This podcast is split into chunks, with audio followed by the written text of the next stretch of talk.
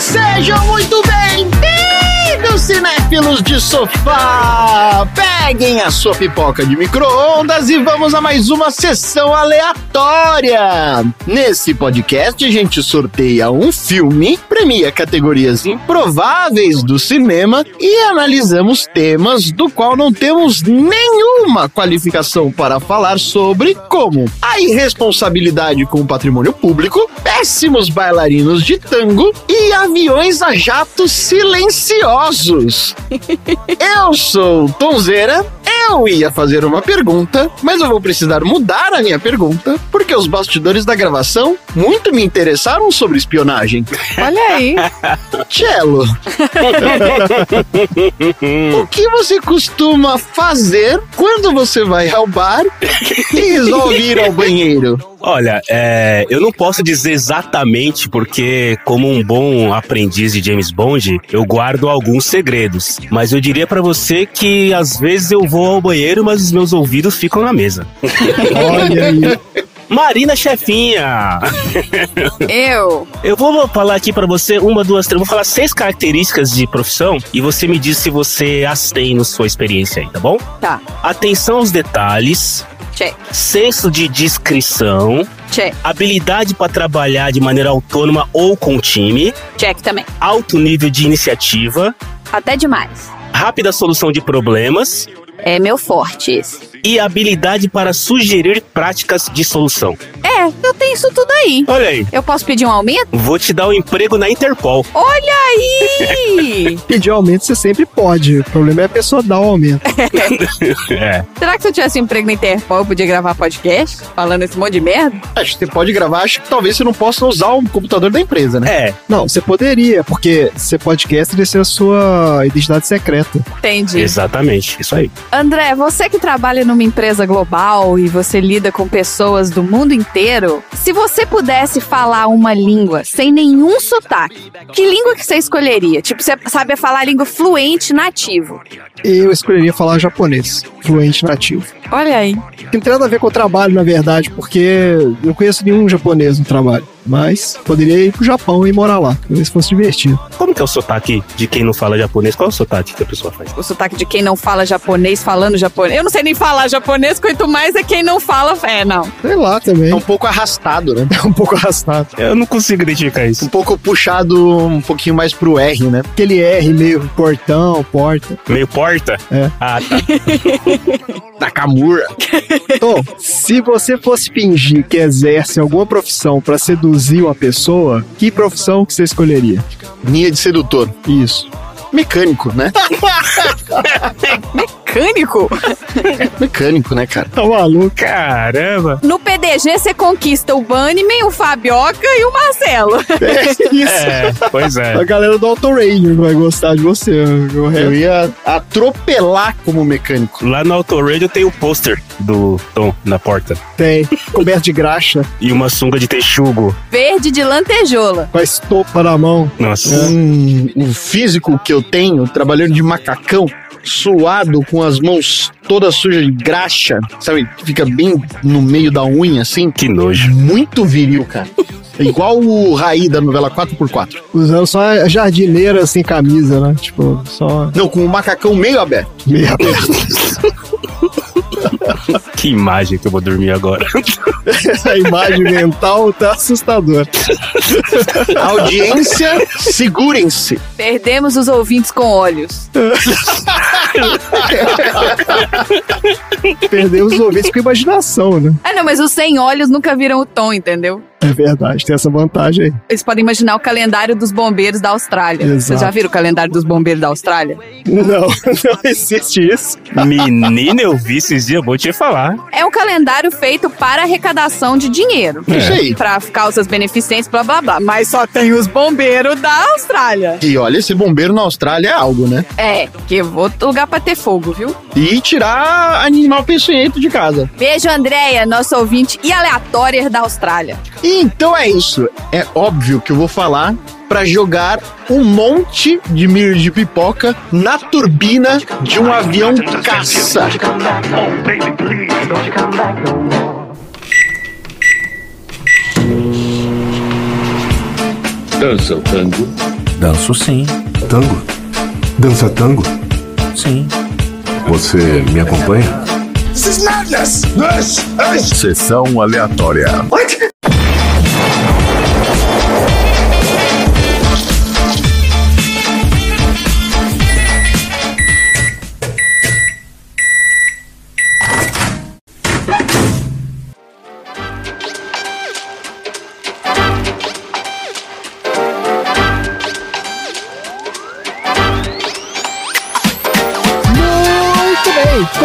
começando mais um episódio do Sessão Aleatória, o podcast mais secreto da Baixa Podosfera. Esse é o podcast preferido dos maridos que desconfiam que estão sendo traídos e se utilizam de todo um aparato governamental ultra secreto para stalkear sua cônjuge. Porque aqui no Sessão Aleatória a gente já falou sobre técnicas, né, para saber se o seu parceiro tá mentindo na sua cara. Foi lá no episódio 4 do filme Amnésia, lá no início do Sessão Aleatória. Acho que nem vale a pena ouvir, não.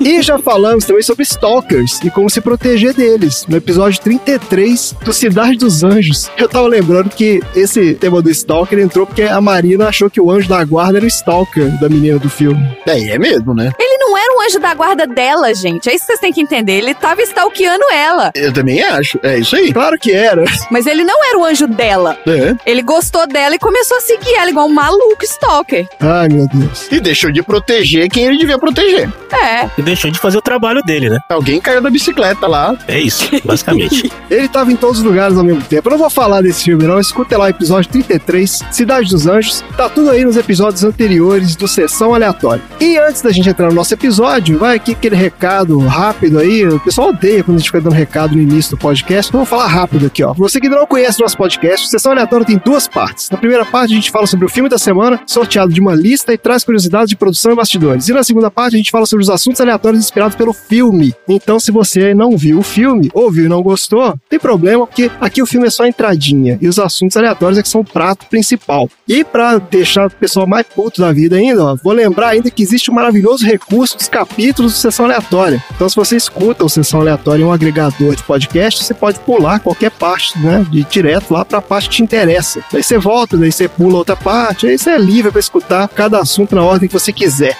E o nosso ouvinte atento já percebeu aqui que nós não temos hoje a presença do Dudu, né? O Dudu tá aplicando uma prova sobre animais demoníacos australianos aí pro, pros queridos alunos dele. Então, para substituí-lo, né? O substituto à altura, nós temos aqui nada menos que o nosso patrão aqui, ó, o dono da casa, fundador da Baixa Podosfera, Marcelo do podcast de garagem. Seja muito bem-vindo, meu caro, mais uma vez ao Sessão Aleatória. Muito, muito, muito, muito obrigado, Andrezinho. É sempre um prazer vir aqui no Sessão Aleatória, porque como diz a chefinha, podcast que você grava e não terminou, você desliga e não precisa se preocupar com mais nada, é a melhor parte da vida. É uma maravilha, né, cara? E é um prazer substituir aqui Dudu, que está aí, né, cuidando da educação do país, né? Então, Isso. efetivamente, deixa com a gente aqui, Dudu, que aqui a gente deseduca enquanto você educa por aí. A nova geração de fanáticos por bichos esquisitos aí, os alunos do Dudu. Ele tá pegando mais conteúdo pro próximo Game Show Animal. Isso. Tem que deixar um legado, né? Beleza, gente. Maravilha. E é isso. Então vamos lá, falar do filme da semana. O filme de hoje é True Lies, uma comédia de ação incessante que mais uma vez reuniu uma das duplas né, de ator e diretor de maior sucesso da história de Hollywood.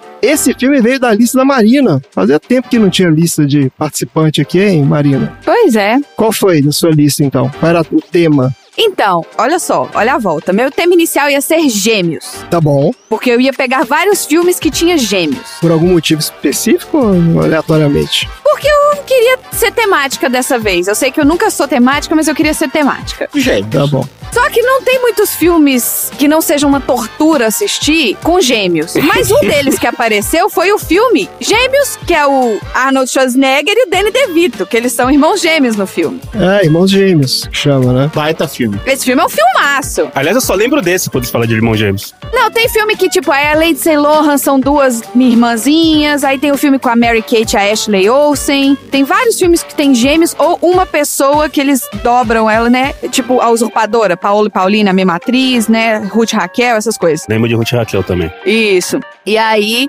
falei, ah, não, tá muito difícil, essa lista vai ficar muito ruim. Aí eu peguei, falei, mas eu queria manter o- os irmãos gêmeos do Arnold Schwarzenegger. Eu falei, então vamos pegar outros do Arnold Schwarzenegger. Aí botei na minha lista o Júnior, que é aquele que ele fica grávido, botei o Tira no Jardim de Infância, e aí faltou mais um. Eu falei, ah, não vou botar Terminator porque a gente já fez o do Exterminador do Futuro 1 aqui. Falei, ah, vou botar o do Predador. Filmaço. Mas eu falei, os outros são meio comédia, esse Predador tá fora de lugar aqui, né? É, ele tá meio fora de lugar mesmo. Aí eu lembrei do True Lies. Só que eu não tinha certeza se o True Lies ele ia muito pro suspense ou se ele ia meio pra comédia, mas eu arrisquei. De todos, ele é o mais engraçado.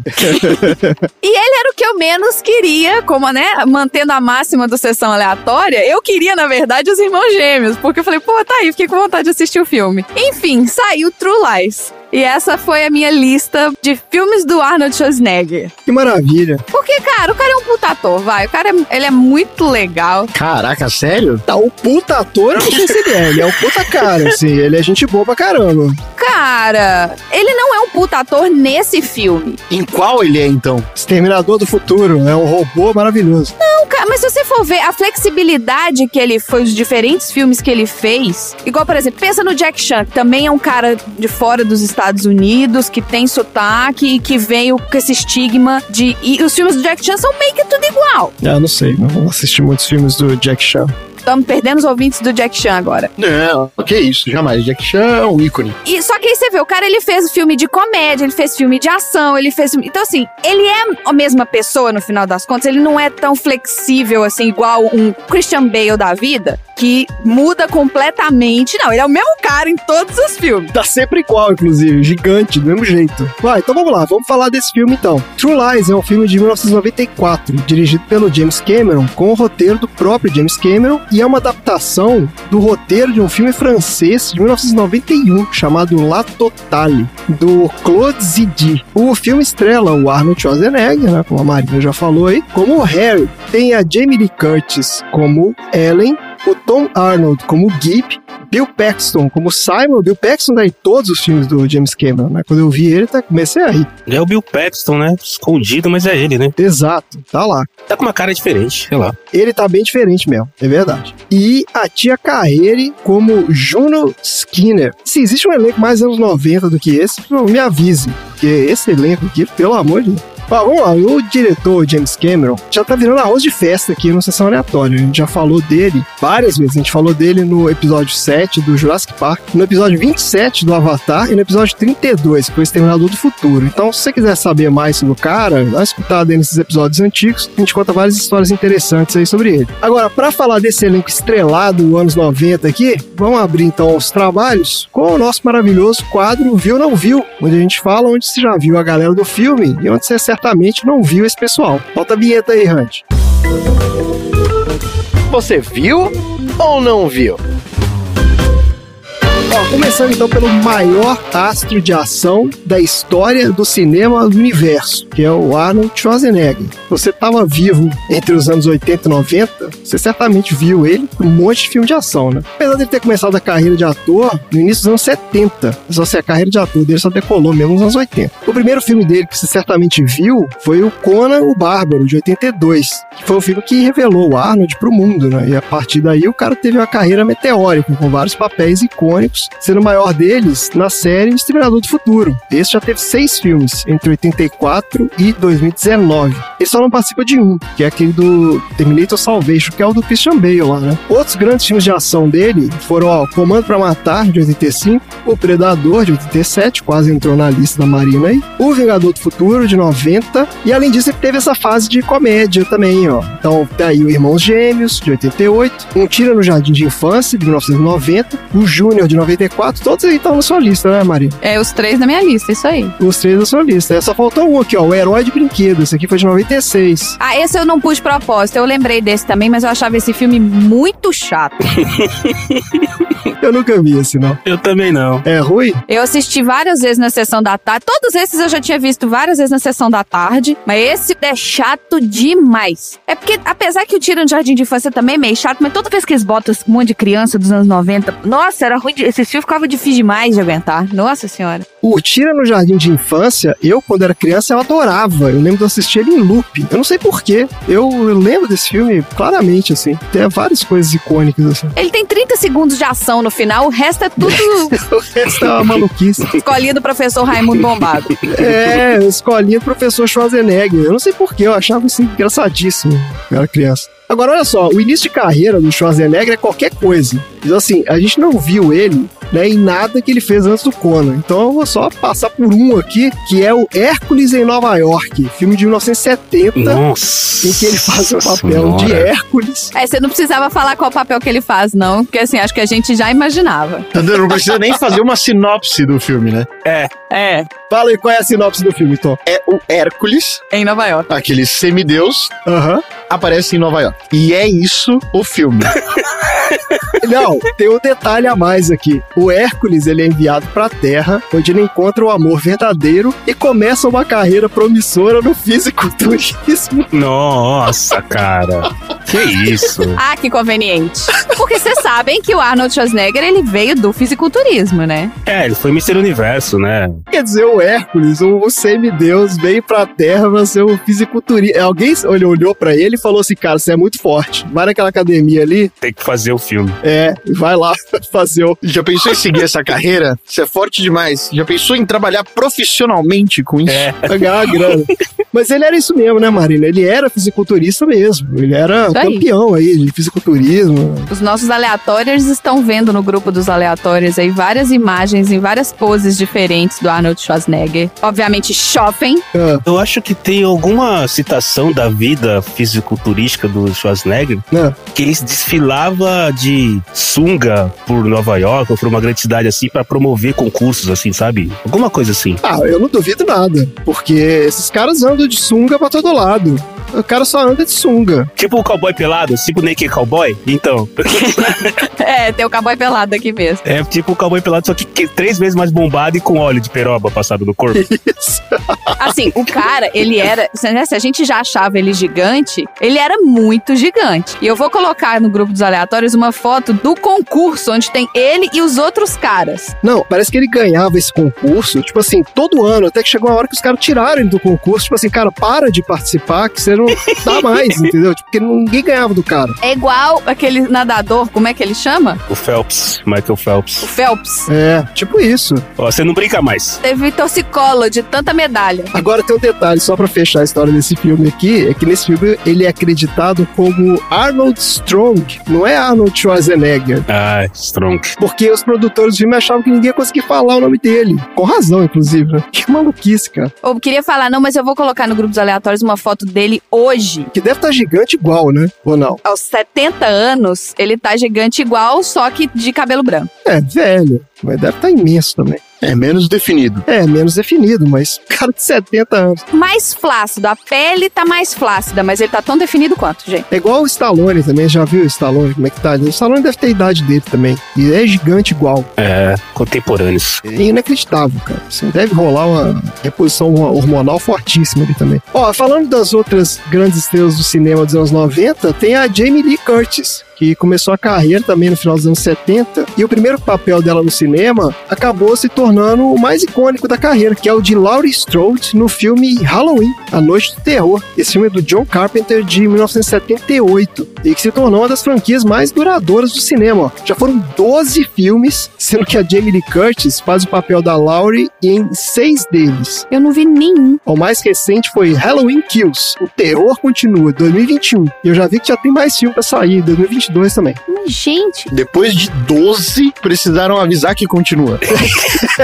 É, porque assim, o cara que vê o filme, ele já não sabe mais se tá continuando, né? o que é isso aqui? Tipo, ele já tem mais Halloween, não. Continua, o terror continua. Continua, cara. É. Segue. Mas ó, a gente também viu a Jamie Lee Curtis em um peixe chamado Wanda, de 1988. Clássico. É, isso é uma Clássico. comédia clássica aí dos caras do Monty Python, né? Foi um baita sucesso na época. E mais recentemente, a gente também viu ela num filme bem legal, que é o Entre Facas e Segredos. É o Knives Out, Baita filme também. filme do Ryan Johnson, de 2019. Você lembra desse? Com o Daniel Craig. Sim, sim.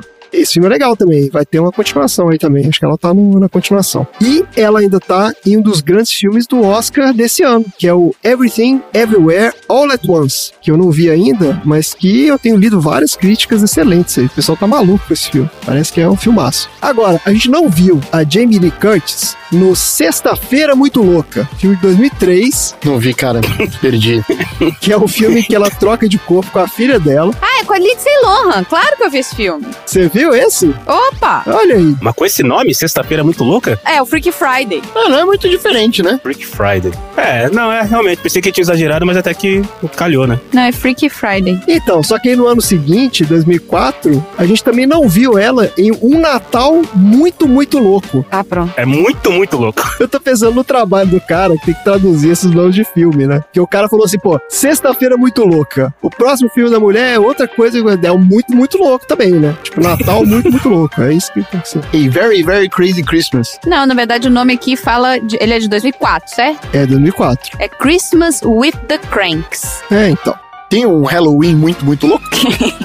Não, muito, muito, muito louco deve ser o próximo. É, aí são três. Muito, muito, muito louco. Vai ficando cada vez mais louco. Muito, muito, muito louco demais. Dá conta. Exatamente. O Natal Muito Louco, inclusive, tem uma sinopse do MDB daquelas caprichadas. Eu vou até ler aqui, porque esse aqui é sensacional. Ó, com sua filha, Blair, fora de casa, eu tô fazendo as pausas onde tem as vírgulas aqui, pra vocês enfatizar bem onde é que tá. Tá. Com sua filha, Blair fora de casa, Luther e Nora Crank decidem saltar o Natal todos juntos até ela decidir voltar para casa, causando um tumulto quando eles têm que comemorar Natal no último minuto. Nossa. Ai, que merda, hein? Bah. É isso aí. Assim, as sinopses elas já são um desafio à compreensão. Quando os caras colocam vírgula no lugar errado, aí, né? Eu tô até pensando se com a vírgula no lugar certo se melhoraria, mas eu acho que não, viu? Eu continuo sem entender o que aconteceu. É ruim mesmo. Não tem jeito. É ruim mesmo. É isso mesmo, gente. A MDB é isso aí. Mas eu lembro dela numa série americana que chamava Home Improvement. Ah, fala dessa série. Não sei que série é essa. Era uma série americana com aquele cara que faz vários filmes de Natal. Ah, É, Tim. Como é que eles chamavam? Ah, eu sei quem é. eu sei que cara que você tá falando, mas eu não faço ideia do nome dele. O cara de filme de Natal. É o cara de filme de Natal, exatamente. Ele é o Papai Noel, Santa Claus, o não sei o quê. Isso. Todo filme de Natal é esse mesmo cara. E não é o Chevy Chase e nem o Steve Martin.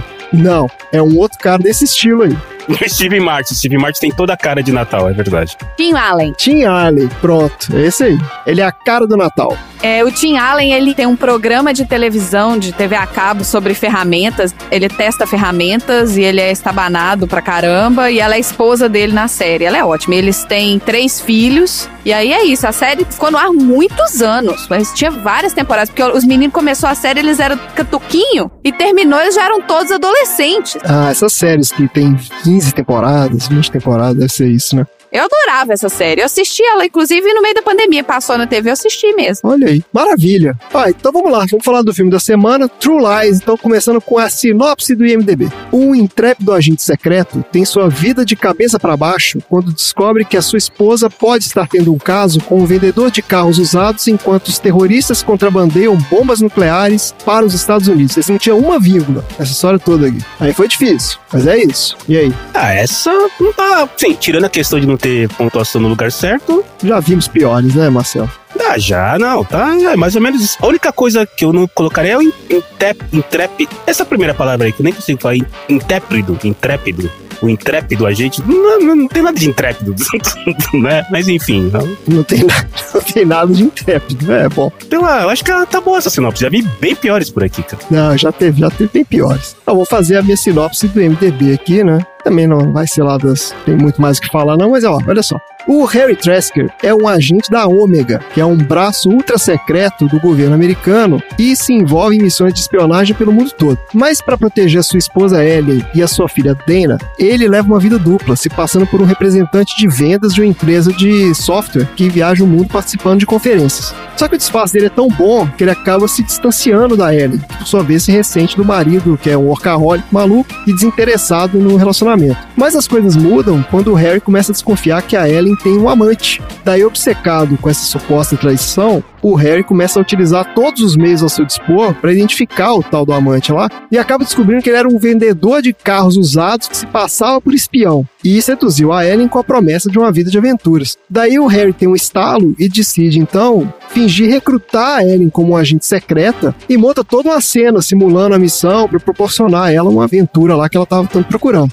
Só que o que ele não contava era que uma organização terrorista de verdade acabaria sequestrando os dois como parte de um plano para chantagear o governo dos Estados Unidos sob ameaça de detonar quatro ogivas nucleares em solo estadunidense. Daí o Harry e a Ellen se veem então cercados de perigosos criminosos e são os únicos que podem tentar impedir os planos dos malvados terroristas. E é isso o filme. Então vamos lá, vamos para a nossa rodada de discussões aqui. Marina, você que colocou esse filme aí no, na nossa lista da semana. Olha, eu confesso que ele me entregou mais do que eu esperava num dia complicado que eu passei. Então, assim, foi uma excelente oportunidade para extravasar. Eu confesso que eu gostei muito, assim, eu gostei. Eu não lembrava que ele era um filme tão de comédia assim. Para mim, ele era um filme meio que de espião, igual eu até joguei no grupo do Sessão Aleatória. Eu falei, gente, eu lembrava do filme todo invertido. Eu tô achando que na minha cabeça eu misturei Senhor e Senhora Smith com esse filme, entendeu? Ah, E na hora que eu assisti, eu falei, ó, gente, mas é meio nonsense demais esse filme. é muito doido. Mas eu gostei. Eu falo que pra mim foi um comfort movie. O Comfort Movie. Comfort Movie. É isso mesmo. E você, Marcelo? Cara, eu não assisti ele inteiro da primeira vez. Eu assisti esse filme em vários pedacinhos, assim, que a TV tava ligada e você assistia um pedacinho. Ah, você nunca parou pra ver. É isso. Nunca, eu não, assim, eu acho que foi a primeira vez que eu parei desde o começo, quando aparece lá o, o logotipo da produção, até a hora que sobe os créditos. Acho que eu nunca tinha assistido. E a primeira coisa que me surpreendeu de explodir a cabeça é que o filme é do James Cameron. Eu falei, nunca, nunca imaginei. É, cara. Porque assim, né, cara, o que faz a falta de um orçamento bom, né? É o mesmo cara que fez Avatar, né? Então, assim, eu fiquei surpreso por ser o James Cameron, o diretor do filme. E assim, claro, vamos abstrair de toda a xenofobia, racismo, machismo que tem no filme, né? Anos 90, enfim, era outro mundo. Ah, é. Vamos abs né, abstrai tudo isso, tira tudo isso da frente. É, exato. Eu vou na linha da Marina. É um filme confortável, assim, cara. Ele tem três partes, né? A primeira parte, onde tá contando a história do que é o Schwarzenegger. Depois, quando a mulher dele começa a entrar numa linha lá. E terceiro, quando efetivamente os dois viram a senhora e a senhora Smith. É exatamente o que a Marina falou. Pra mim, é o senhor e a senhora Smith. Na verdade, acho que o senhor e a senhora Smith, duvidar, foi é, inspirado na terceira parte desse filme aqui. Eu acho legal, eu gostei desse filme. É, eu acho bem filme confortável. Aquele que você não precisa pensar, dar risada, tem umas cenas absurdamente absurdas, assim. Eu acho legal, eu gosto de vez em quando, é bom ver. E uma outra coisa que me chama a atenção, cara, como o Schwarzenegger, quando ele tá sorrindo com os dentões abertos, como ele é feio, né, cara? ha ha ha cara, dá medo. Nossa, cara, ele é um cara que o rosto dele não tá pronto pra fazer isso. É, exato. Isso eu acho que entra na minha. Eu vou criar essa categoria agora, que pra mim é a categoria Nicolas Cage de ator. Não adianta, você não consegue me convencer que um cara desse é bonito, entendeu? Não tem sex appeal. Não dá, não dá, cara. A hora que ele tá sorrindo assim, nossa, eu falei, meu Deus, eu pausei e falei, meu Deus, será que esse é, é- é um boneco? A risada dele tem uma coisa meio Duende Verde mesmo. Tem uma coisa assim meio, né? Parece aquela máscara do Duende Verde. Não, mas aí você tá misturando o dentinho separado dele com o dentinho separado do William Defoe. É uma referência, é uma referência, é uma referência. Você tá misturando. Do William Defoe. Pode ser, é verdade, pode ser mesmo. Porque ele me lembra muito o William Defoe rindo lá como o Duende Verde. É isso mesmo. Pois é, mas esse você tá misturando o dentinho separado. É, Mas o sacanagem. filme é bom, o filme é bom. Tirando a feiura de Schwarzenegger e a surpresa de James Cameron fazer um filme sem quase nenhum efeito especial, é, é bom. Não, mas por que você achou que quase não teve efeito especial? Esse filme tem efeito especial pra caramba. Então, mas é que tá. Quando eu lembro de James Cameron, a primeira coisa que me vem à cabeça é Avatar. E aí é outro nível, né, cara? Tá, mas aí são 12 anos, 15 anos depois. Falando é, exato, muitos anos depois. É, exatamente. Naquela época ele não tinha budget. Ele só tinha budget pra explosão nuclear fake. Não, gente, vocês estão malucos. Esse filme foi o filme mais caro já feito da história do cinema, né? Porque ele saiu. A gente vai falar mais disso lá na frente. Pô, ele tinha budget pra caramba. É, então. Mas é porque assim, vocês estão comparando com o filme dos anos 2000. Esse é um filme de 94. Então, assim, tava no início da era dos efeitos digitais. Realmente, assim, a maior parte parte dos efeitos dele são aqueles efeitos práticos, né? Então, assim, eles usaram muita miniatura, eles usaram muito truque de câmera e tal, mas ele foi um filme que quebrou, assim, várias barreiras mesmo na questão de efeito especial, como sempre, né? Os filmes do James Cameron, ele sempre tem essa característica, assim, de jogar várias coisas de efeitos, assim. A gente vai falar mais disso lá pra frente. E você, Tom? Fala aí, o que que você achou do filme? Eu preciso dizer obrigado. Obrigado pelo quê? Foi um filme incrível, incrível. Que filme excelente, muito divertido. Não lembrava, eu só lembrava da última cena do filme. Eu falei, que hora que vai passar essa cena aí? Que essa cena Lembrava da última cena, pô? é. Eles dançando? Da última cena não, mas a, a cena mais emblemática final de ação. Ah, tá, a cena do avião lá. Isso. Ah, tá. Eu falei, mas que hora que vai acontecer isso aí? Tá acontecendo um monte de coisa aí no filme e que É, demora mesmo, né? Porque o filme é longo também. começa a dirigir responsavelmente com um caça no meio da cidade. e o caça com velocidade de Brasília, né? Que ele começa. Um caça começa a perseguir um caminhão e o caça não consegue. É o caça com motor de Chevette 82, né, cara? Não, não, não, não, não. Mas o que tá perseguindo o caminhão é um helicóptero, não é o caça. Você tá misturando as aeronaves aí. É verdade, não, tem razão. Mas tem uma hora que o caça ele vai indo devagar, planando assim pela cidade. Normal e ninguém percebe, né? Não, ninguém percebe. Já tá tranquilo. Tá tudo certo, é isso mesmo. Tranquilo, Não faz barulho, né? super silencioso, um drone. Não, drone é o troço mais barulhento de todo o universo. Porque drone foi proibido nas cerimônias de casamento que eu trabalhava. O- Os padres tudo proibiam o drone, porque chegava aquele negócio. Drone é mais barulhento que aquele caça lá. É mesmo, porque o faxineiro não conseguiu ouvir que tinha um na frente dele, a dois metros de distância. O faxineiro tava com aquele foninho dele. Ah, mas ele devia estar com o fone do Marcelo. É, tava com fone. Não, Mas tava com aquele foninho dele de anos do no- 90 ali, que, pelo amor de Deus, qual é o, o noise canceling daquele fone dele ali, Marcelo? É que é demais. Eu vou confessar que eu pausei e tem dei zoom na TV pra ver se eu conseguia ver a marca do fone que ele tava usando.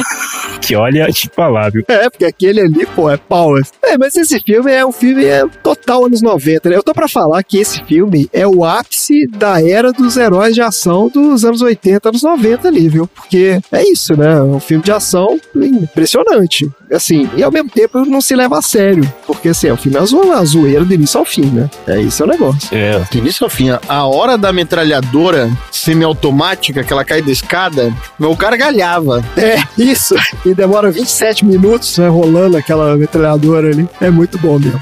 Bom, gente, é, então, mais alguma opinião aí? Mais algum comentário? Ou vamos pra história de produção? Uma pergunta. Vocês lembram se esse filme veio antes ou depois que o Schwarzenegger fez um outro filme também nos anos 90 de herói chamado O Último Grande Herói? E depois? Acho que esse era o último. Ah, não, o último grande herói eu tô confundindo. É, veio depois. Veio depois. Veio depois. Veio depois. É, De depois, foi o último. grande herói. é, foi o último grande herói. É, não, antes desse ele fez o Herói de Brinquedo, que era o filme anterior dele. Herói de brinquedo. É, é o Schwarzenegger sendo Schwarzenegger. Ok. É ele sendo ele mesmo. Deve ser fácil interpretar ele mesmo, né? Tá bom, segue a vida.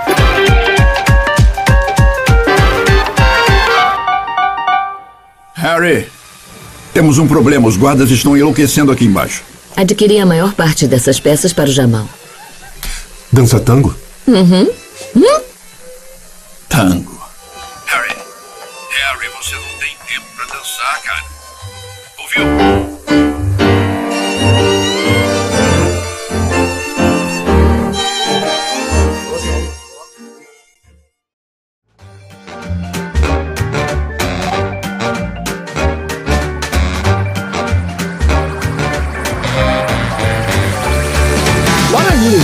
Vamos lá, vamos falar de história de produção desse filme aí, ó. A história desse filme começa com o Arnold Schwarzenegger. O Arnold conta que o sonho da vida dele era fazer um filme do 007. É aquele estilo de filme lá, né, de espião e tal. Só que ele sabia que ninguém nunca ia colocar ele pra fazer papel de James Bond, né? Bem lógico o negócio. Porque ele não passa despercebido em lugar nenhum.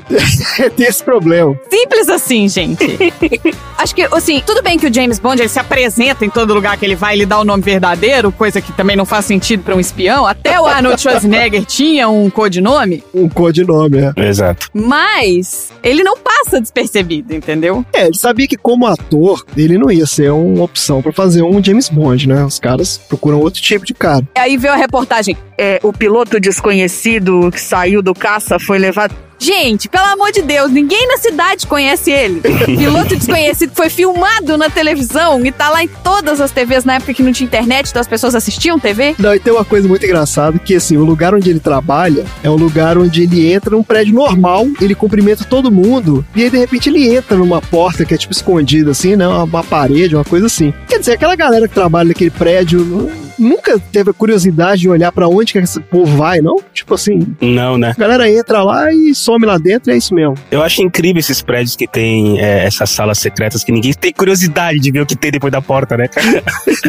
Ó, mas eu gostaria de falar que eu trabalhei numa empresa terno e gravata Ah. e que depois de anos trabalhando na empresa terno e gravata, eu descobri que tinha uma porta secreta na sala dos presidentes. Olha aí, vai ver que era o Schwarzenegger que era o presidente da empresa. Olha lá, ó, quem trabalhava na empresa antes de mim saiu depois e não sabe aí, ó. Ih, pronto. Aquela do lado da secretaria? É, então, atrás da secretária tinha um armário, só que uma das portas do armário dava pra dentro da sala de reunião Mega Blaster. Ah, não, essa eu sabia, essa eu sabia. Eu não sabia, descobri depois de muito tempo. Falei, gente, o que, que é isso? E aí é isso. Então, vou voltar aqui pra história então. Ó, o ponto é, O ponto é, existem passagens secretas em empresas normais que pessoas normais não sabem que existem. É isso. E também que ele não sabia que não ia fazer o papel de James Bond. Então um dia ele tava na casa dele e sabe-se lá como, caiu na mão dele esse filme francês que eu comentei lá no início, chama La Totale, que era uma história de um agente secreto que precisa esconder a identidade da sua família. É isso o filme. E quando o Schwarzenegger viu, ele teve um estalo. Ele falou, pô, tá aí. Se o James Bond fosse casado e se ele tivesse que esconder da família que ele era um agente secreto, pô, podia fazer um filme assim. Ele pegou o telefone, ligou pro James Cameron e falou aqui, tô aqui com o seu próximo filme. Tô vendo ele aqui agora. Eu queria ter a, né, a autoestima dele. Afinal, o cara, né, já se achava bonito, né? Ele saía pelado pela rua pra promover concurso de bodybuilding. Então, Legal pro James Cameron não é nada, né? Ah, então, mas é interessante porque os dois já tinham trabalhado juntos, né, no Exterminador do Futuro 1 e no 2, né, de 85 e 91. ah, então já era brother já. Exato, eles já eram amigos mesmo. É igual eu ligar pro Tom e falar: Tom, É, tem aqui seu próximo projeto. tô dentro, certeza. Exatamente, é isso mesmo. eles ficaram amigos de verdade. Tom, vamos fazer um podcast novo. Bora.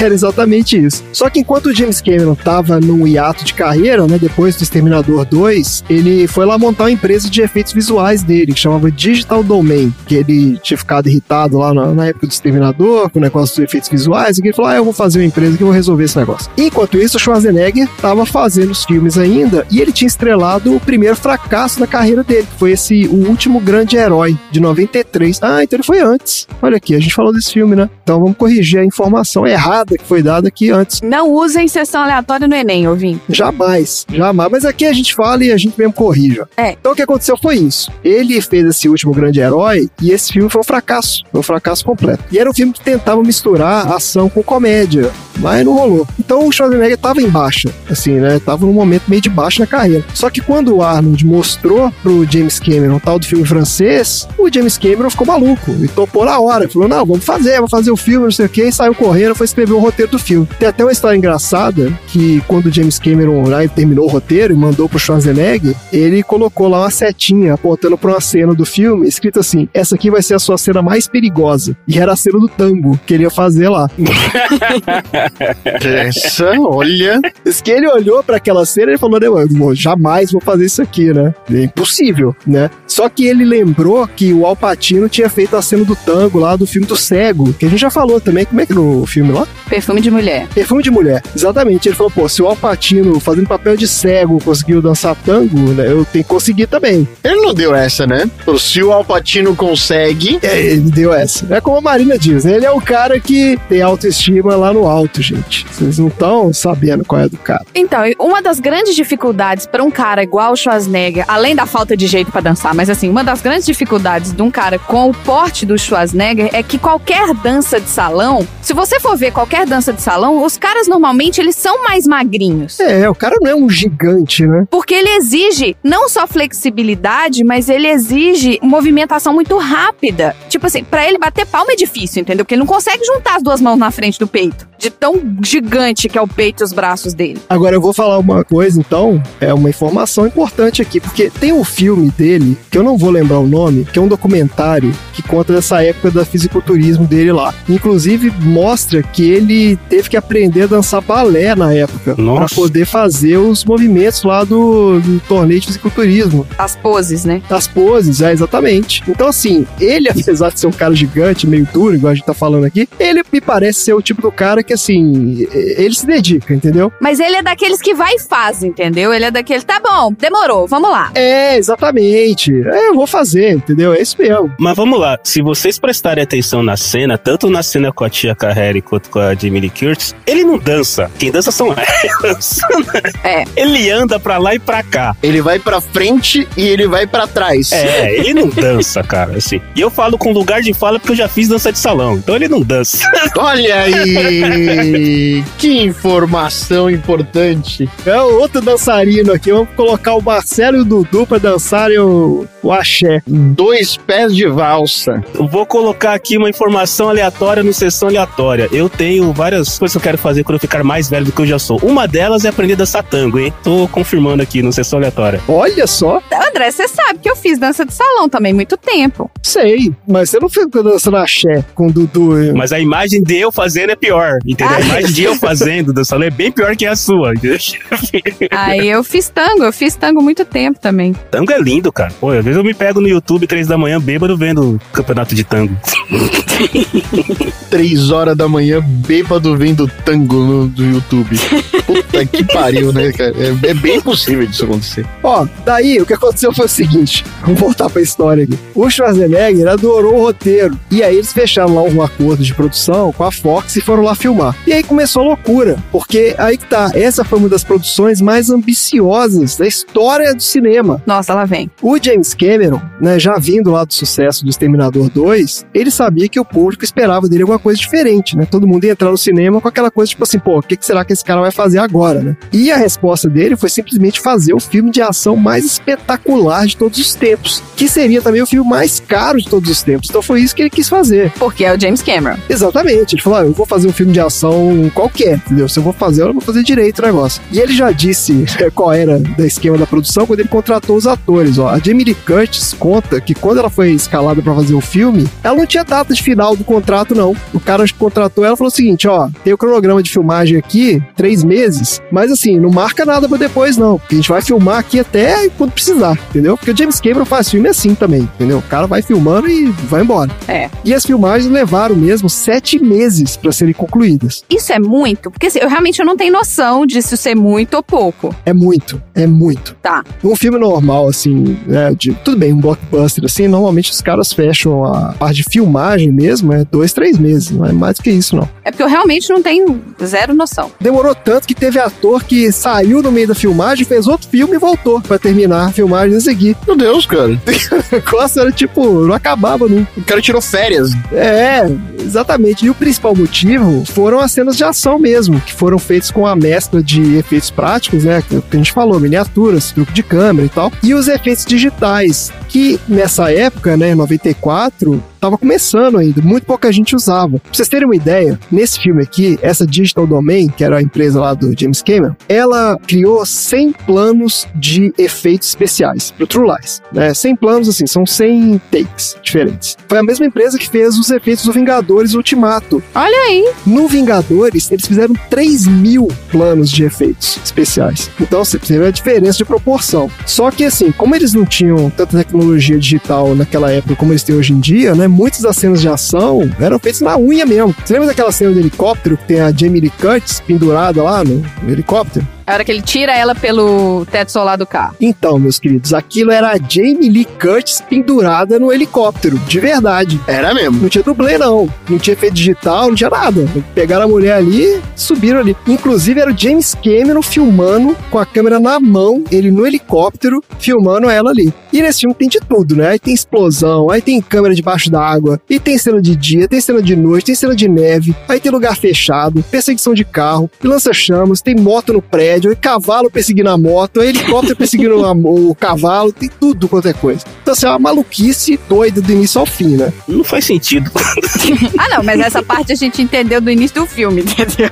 É. Que não ia fazer o menor sentido. Ah, e a cereja do bolo é a sequência icônica aí que o Tom já lembrou do jato lá no final do filme. Os caras fizeram uma réplica da cabine do jato, montaram essa réplica da cabine numa grua no alto de um prédio de 30 andares, que era pra fazer a movimentação do negócio lá. Tipo assim, sabe aqueles brinquedos da Disney que tem uma cadeira que fica girando pra todo lado? Sabe, meio que simula uma montanha russa? Sim. Era aquilo, só que os caras meteram isso num prédio de 30 andares lá em cima, entendeu? Era uma maluquice o negócio. Tem um artigo que eu li na revista que chama American Cinematographer. Você acha isso aí na internet? Só dá um Google aí. Os caras, eles conversam com o cinematógrafo lá, né? Que foi o cara que fotografou esse filme. E vários outros do James Cameron também. O cara trabalhou com ele no Avatar e tal. E o cara fala quase que cena por cena desse filme, como é que eles fizeram, assim. É incrível. É incrível os caras falando, assim. E foi uma filmagem mega exaustiva pra todo mundo. Tanto pros atores, como os técnicos, o pessoal da produção e tal. Se filmar com James Cameron é um terror. Que é daqueles caras ultra perfeccionistas, sabe como é que é? Que quer que os caras façam, sabe? É daqueles que quando você entra pra gravar, começa a mutar todo mundo, aí fica faz, gritando assim, ô, ô, pra testar o som, e aí reclama do seu microfone. É, é isso, é tipo isso. E aí fica perguntando, você tá sentado longe? Essa é a posição que você vai gravar? Você vai ficar nessa posição mesmo? Não, tá dando vermelhinho aqui, ó. Tá dando um pouquinho vermelho. Abaixa um pouquinho sua captação aí, por favor. Exatamente isso. É isso mesmo. Eu tenho um certo apreço por James Cameron, não sei porquê. Teve uma parte aqui que os caras contam que eles estavam atrasados com a filmagem lá, o James Cameron tava meio puto, que ele levantou lá no meio e falou assim: aqui, ó, o negócio é o seguinte: quem quiser ir no banheiro, pode ir, mas não volta mais, não. Pode ir embora. Ô, não quero saber mais. É nesse nível de loucura o negócio. Que grosso. Exatamente, cara tá enlouquecido. Ah, e qual foi o resultado dessa maluquice toda, então? O filme custou 115 milhões de dólares, foi o primeiro filme na história a passar a marca dos 100 milhões de dólares de orçamento. E o resultado foi considerado um grande sucesso comercial, ele rendeu 378 milhões. Agora, eu vou te falar que se fosse hoje em dia, isso aqui não ia ser sucesso não, viu? É, três vezes o investimento é bem pouco hoje em dia, né? A Warner bota 100 milhões no filme e dá 300, 400, acabou, não faz mais filme. Esses filmes aí do, né, aqueles lá do... Quais que foram aqueles da Warner que aconteceu isso? Foi aqueles Liga da Justiça, né? Deram mais ou menos isso aí, os caras ficaram putos, não fizeram mais. Só que a reação da crítica foi bem positiva também. O site Rotten Tomatoes, né, aquele site que agrega, né, várias críticas e tal, eles montam um consenso lá. Pra esse filme foi, mesmo que não esteja à altura das colaborações anteriores entre James Cameron e Schwarzenegger, True Lies ainda entrega no seu enredo absurdo ação e humor suficientes pra entreter. É a mesma conclusão que a gente chegou aqui, né? Então, estamos na, na vibe do- da crítica especializada aí. E é isso, minha gente. Bora pro troféu aleatório? Bora pro troféu. Bora.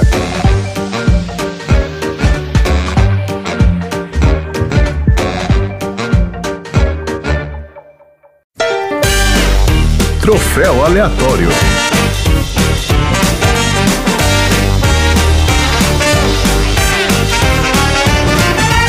Vamos lá então, troféu aleatório. Marcelo, você que é o, né, o nosso convidado de honra aqui hoje, participante, já tá calejado aqui de sessão aleatória também. Conta aí pro nosso ouvinte o que é receber um troféu aleatório. Olha, receber um troféu aleatório é você pedir um caça emprestado. Empresta um caça. Empresta um caça que eu vou ali buscar uma pessoa e você conseguir pilotar um caça com um braço só, segurar uma outra pessoa e derrubar um terrorista tudo numa questão de 10 segundos. Ou seja, ganhar um troféu aleatório é ter habilidade suficiente para fazer tudo isso ao mesmo tempo. Nossa senhora.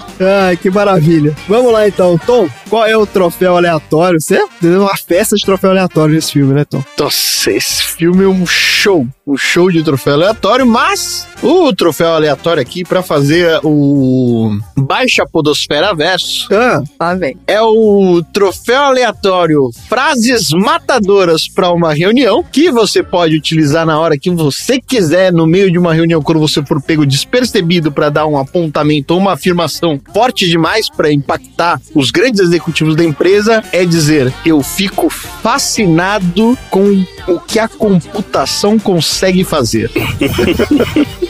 A frase que o Schwarzenegger fala enquanto ele tá tentando enrolar a esposa da convenção de vendas sobre o novo produto. É verdade. Ai, Deus. Tá bom, fala, Marina, qual é o seu troféu aleatório pro True Lies? Eu tenho dois, mas eu vou falar só um. Ah, O meu troféu aleatório é o troféu de Volta pro Futuro 3, de cavalo mais rápido que uma moto.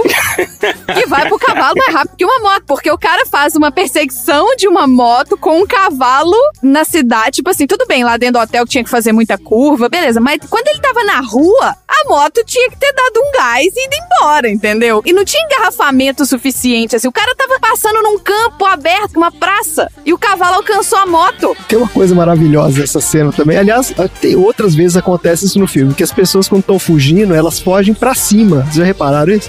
É, não, O cara da moto vai subindo. mas Você vai subir pra onde, cara? não faz sentido nenhum.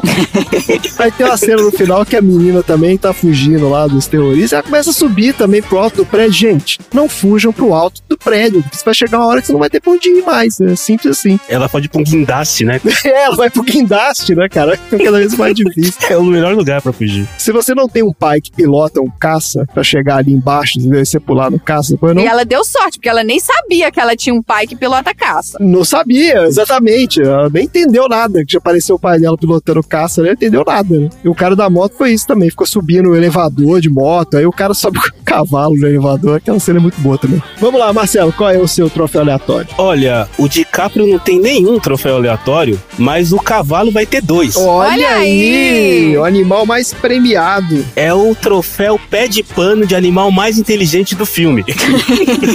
Porque assim, né? Eu acho que quando o Cameron falou pro Schwarzenegger interpretar o, espião, ele falou: Cara, nada te abala. Tudo é uma normalidade incrível. Dentre elas, colocar um cavalo dentro do elevador, com dois idosos, coitados da velhinha.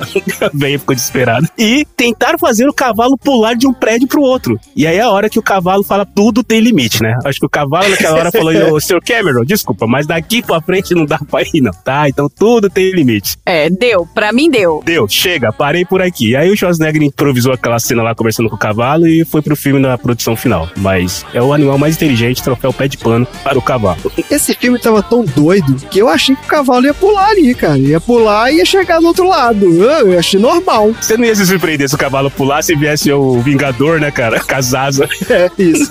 Meu Deus do céu. Ah, eu vou aqui invocar o filme Brooklyn, que a gente assistiu no nosso episódio 62 aí, com a maravilhosa participação do nosso querido Xi, do 80 Watts. Esse é o troféu Saoirse Ronan de falta de privacidade ao usar o banheiro, que vai pro velhinho, quietinho lá no troninho dele, cuidando, né, do, O pecado. do chamado da natureza, quando o Schwarzenegger entra no banheiro e fica lá lutando com sei lá quantos terroristas, demole o banheiro, né? Você imagina o estresse pós-traumático que esse velhinho vai ter, né? Porque o senhor nunca mais vai conseguir usar um banheiro no resto da vida dele. Os idosos são maltratados nesse filme, cara. São, teve o outro que ficou lá com a bunda do cavalo na cara, ali do, do elevador. É, tadinhos, velho. Tudo maltratado. Quem é que vai entregar esses troféus aleatórios, hein? Jato. Jatos silenciosos, controlados por pessoas que não têm a mínima ideia. Vou chegar de jato. Tá ótimo. Ai, meu Deus do céu. Marina, a gente tem mais algum recado essa semana ou já foi de recado? Já foi, tá tudo certo. Chega, já deu, né? Ótimo. Maravilha. Então é isso aí, gente. Vamos lá então para os assuntos aleatórios de semana. E aí, pé de valsa, qual é a sua estratégia de saída? Vou sair pelo portão da frente. Ousado. Idiota, mas ousado. Senhor, posso ver seu convite, por favor? Claro. Aqui está meu convite.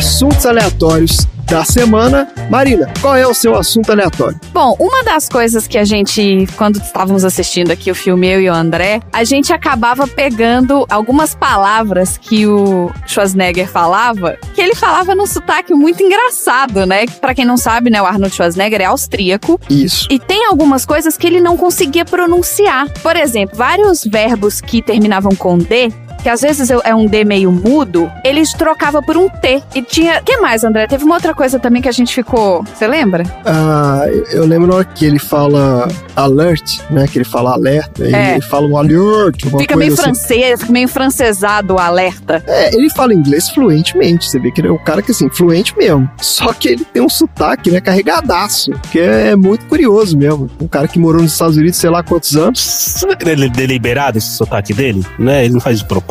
Não sei, cara, porque você vê a entrevista dele e ele fala igual. Ele fala daquele jeito mesmo. Então acho que, assim, é o jeitão do cara. Lá no Exterminador do Futuro tem I'm friend of Sarah Connor. Exatamente isso que eu ia falar, Marcelo. Eu ia falar exatamente isso. Nesse filme, ele já tá muito melhor, porque aquele I am a friend of Sarah Connor, que é maravilhoso aquilo também, né, cara? Sei, é. Na época do Exterminador do Futuro, ele não conseguia falar. Agora ele já tá falando beleza, assim, flu- fluentemente, né, cara? Mas vai, Marina, continua a história aí. Mas então eu queria discutir aqui com vocês, ainda bem que vocês já começaram na minha frente, o porquê que algumas pessoas têm sotaque quando Ah, falam outra língua. Algumas pessoas ou o Schwarzenegger? A gente vai falar em geral ou é o caso Vamos falar em geral e se a carapuça servir, maravilha. Ah, excelente. Se Vamos lá, o então. Schwarzenegger reclamar, É, o Foi Schwarzenegger, mal. isso aqui não é nada pessoal. Isso aqui a gente tá falando. I'm sorry.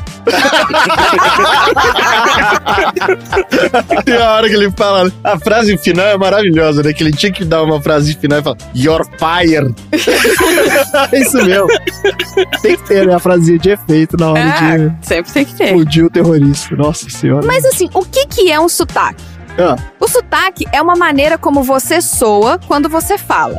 Existem dois tipos de sotaque. Existe o sotaque estrangeiro, Ah. que é o que ocorre quando uma pessoa fala uma língua usando algumas regras ou sons da língua que ele tem como materna. portunhol. É, por exemplo, se uma pessoa tem dificuldade em pronunciar sons em uma segunda língua, elas acabam substituindo por sons semelhantes que ocorrem em sua primeira língua. Isso soa errado ou soa estrangeiro, entre aspas, para quem é um falante nativo da linguagem.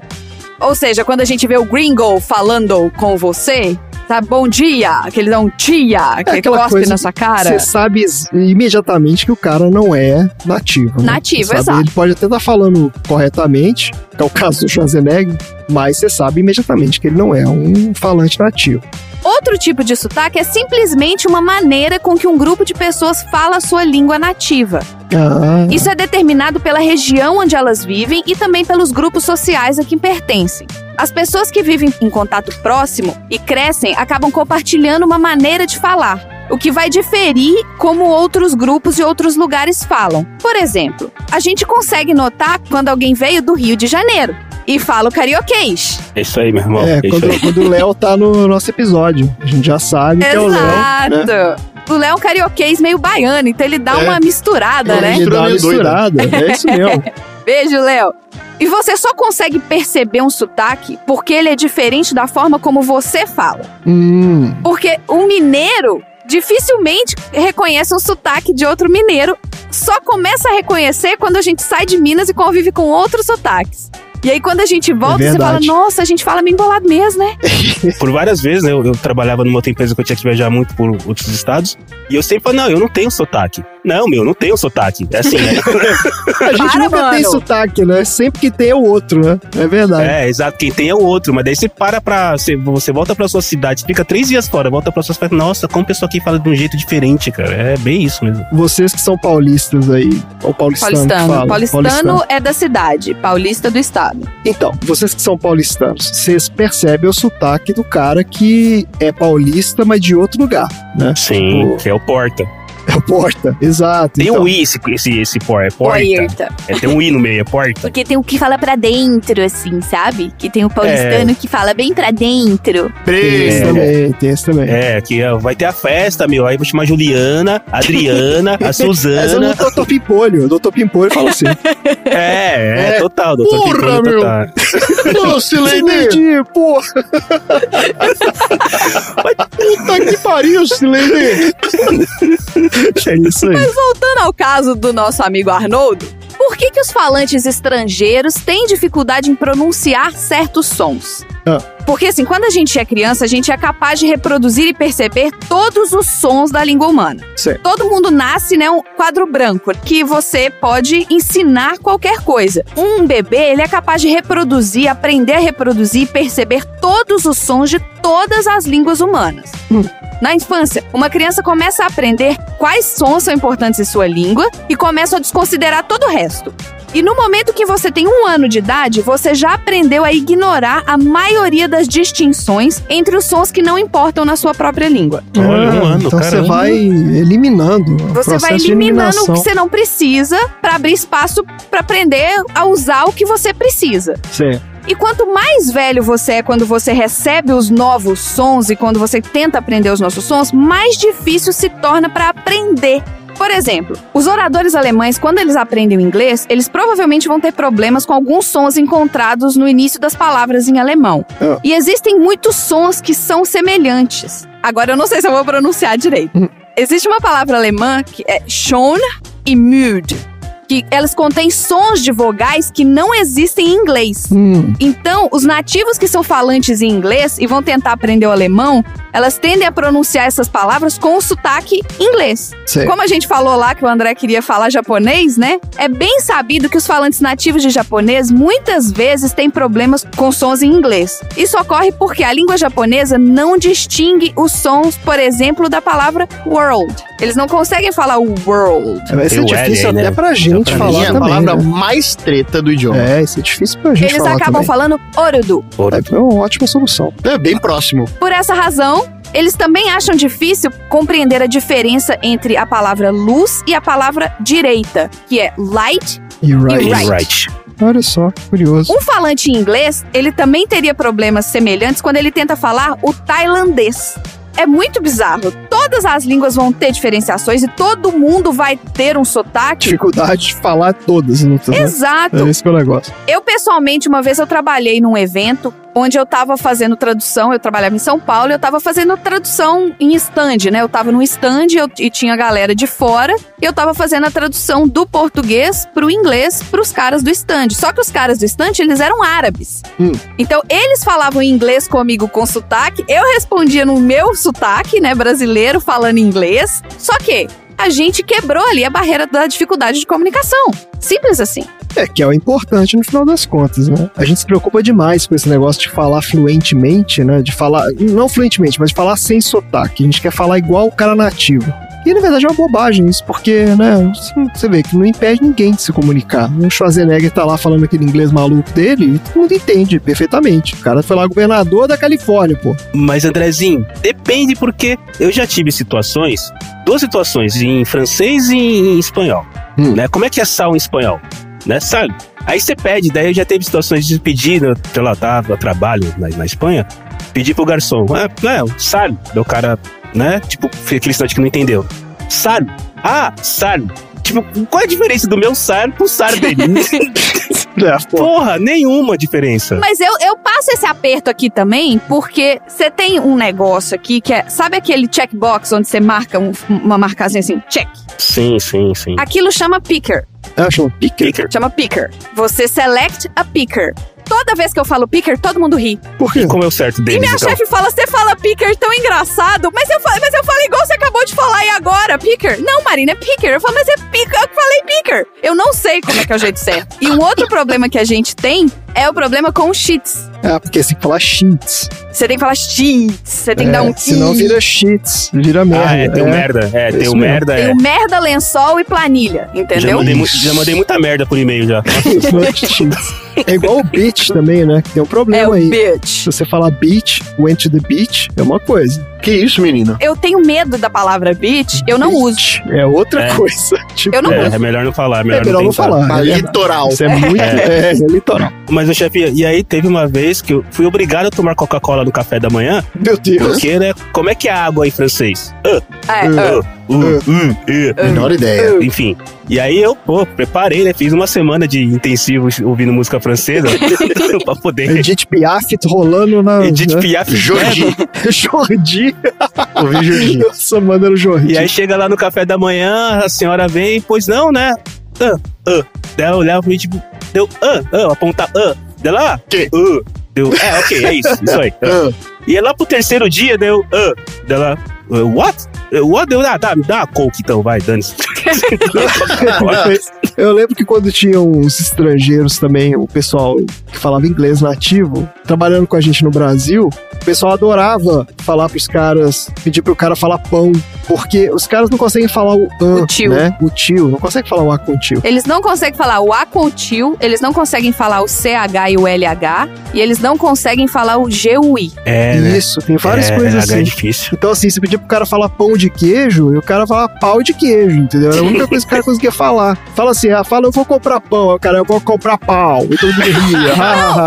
Parece o Tipo, maluco sabe? falando. Teve um cara que fez reunião comigo semana passada, que ele virou pra mim e falou assim: Ai, Marina, eu descobri, né, falando em inglês, né, que tinha descoberto um mercado brasileiro, um restaurante brasileiro perto da casa dele, e ele comeu picanha. Picanha. Picanha. Picanha. Eu demorei uns três segundos pra falar, que? Que? Ah, picanha, sabe? Tipo, eu demorei mesmo pra, pra virar a chavinha de que ele tava falando picanha em português no meio da frase. Mas esse moço é bonzinho. Ele dá tchau em português. Ele fala tchau quando sai da reunião, sabe? O LH realmente é, lhá- é um negócio difícil de falar. Lhá, lhá, lhê, lhê, lhê. É, Agora o lhá é Ian difícil. é nhanhã, nhanhã, né? Nhanhã. Mas não existe. O problema é o seguinte: não existe esse som no inglês. Exato. Não, né? É igual o the, que a gente também não sabe falar, né? Que é o que não existe em português. Through the aí, window. pra você aprender a falar isso, é, pô, ninguém fala direito. Olha só, o inglês ele tem uma coisa, uma regra que eu achei super engraçada aqui, que é uma regra do P respirado e o P não respirado. Ah, Porque tem o P que você, que você pronuncia e tem o P que some no meio da palavra. Esse P ele é muito difícil de pronunciar das pessoas que são asiáticas.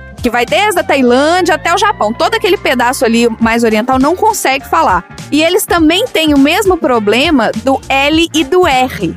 Que eles não conseguem pronunciar o L e eles acabam Cebolinha. trocando. Cebolinha, invertido. Cebola ah, invertida. tem isso mesmo. Que é cebolinha invertido, né? Porque não troca o R pelo L, troca o L pelo R. Mas assim, não são só apenas um som individual que causa o som estrangeiro, né? O sotaque estrangeiro. Existem padrões de sons. Então, por exemplo, aquela sílaba maravilhosa em inglês que é o NGTHS.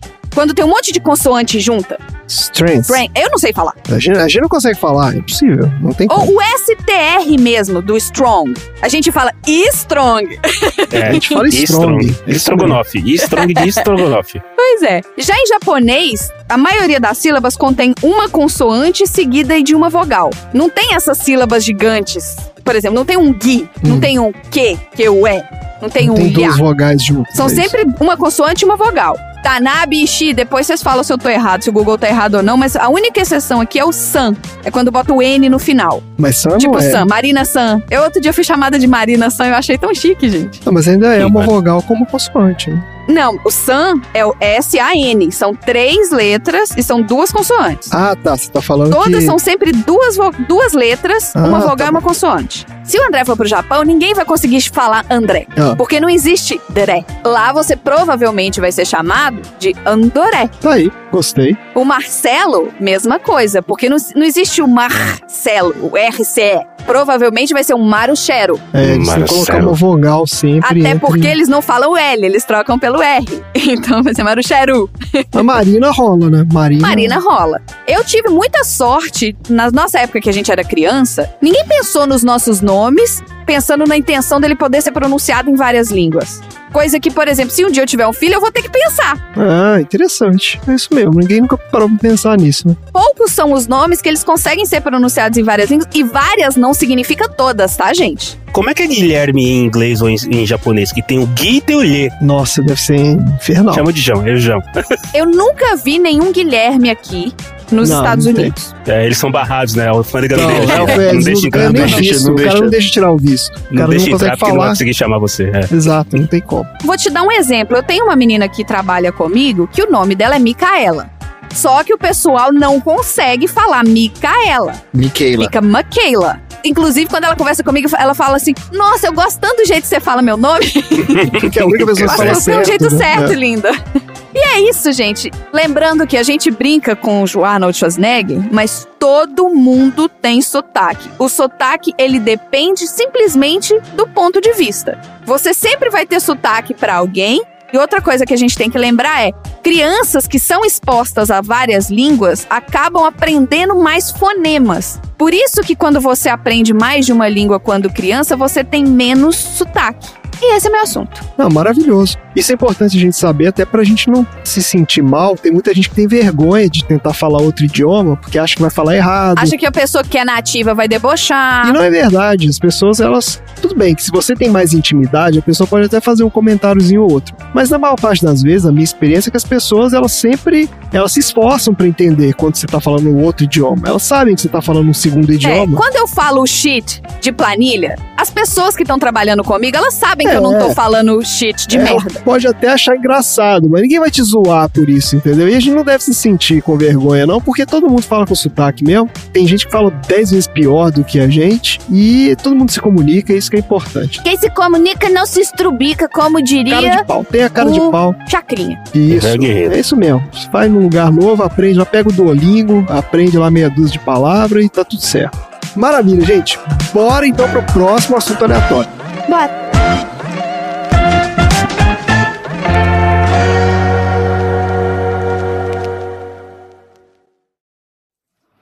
Basicamente, você mente o tempo todo.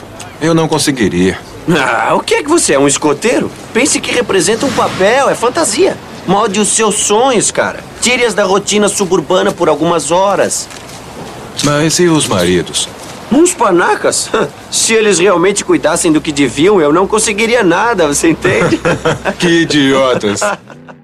Vamos lá, Tom, qual é o assunto aleatório da semana? Senhoras e senhores, a partir desse exato momento eu tenho o prazer e a satisfação de informar a todos os presentes que Vamos falar de putaria. Um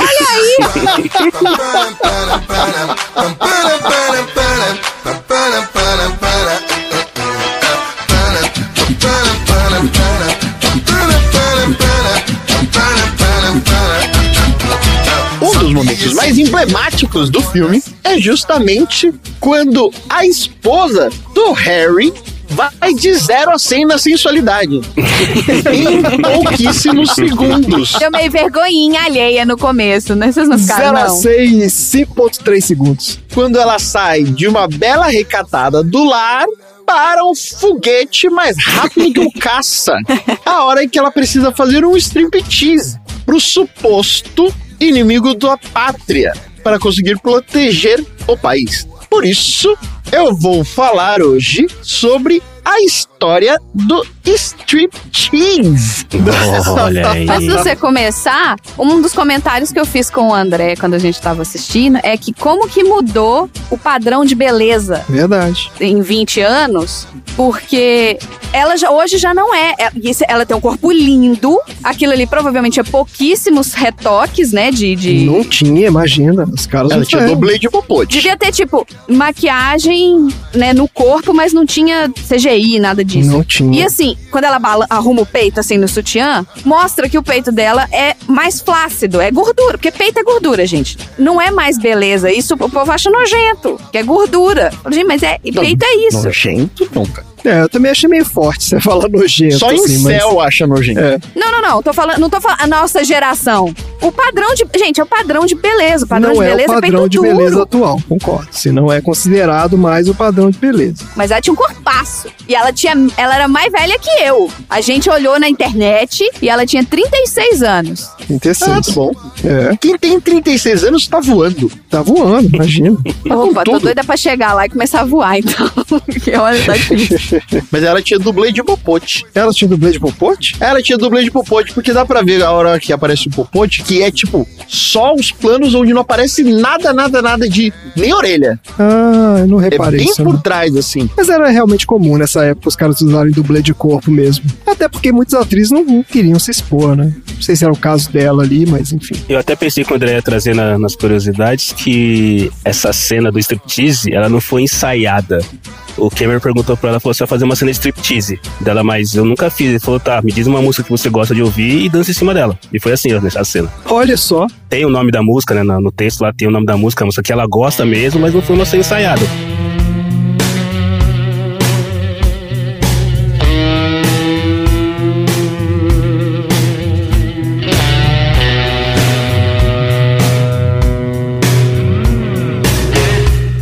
Tocou a música, ela dançou. A dança dela mostra claramente que não foi ensaiada. E a única coisa, daí teve uma hora que ele parou e falou: Você consegue cair na cena? Daí ela falou: Ah, consigo. Aquela hora que ela gruda no, no polidense É, lá e cai. Estabaca no chão. Que ele foi lá, colocou um colchão, ela caiu e segue a cena. Pra mim, a melhor parte dessa cena é ela no final, que ela se ajeita assim, dá um soco nele e volta, tira o chi- microchip do peito, bota no telefone. Tipo assim, ela completou a missão, é, entendeu? ela tava focada ali na missão.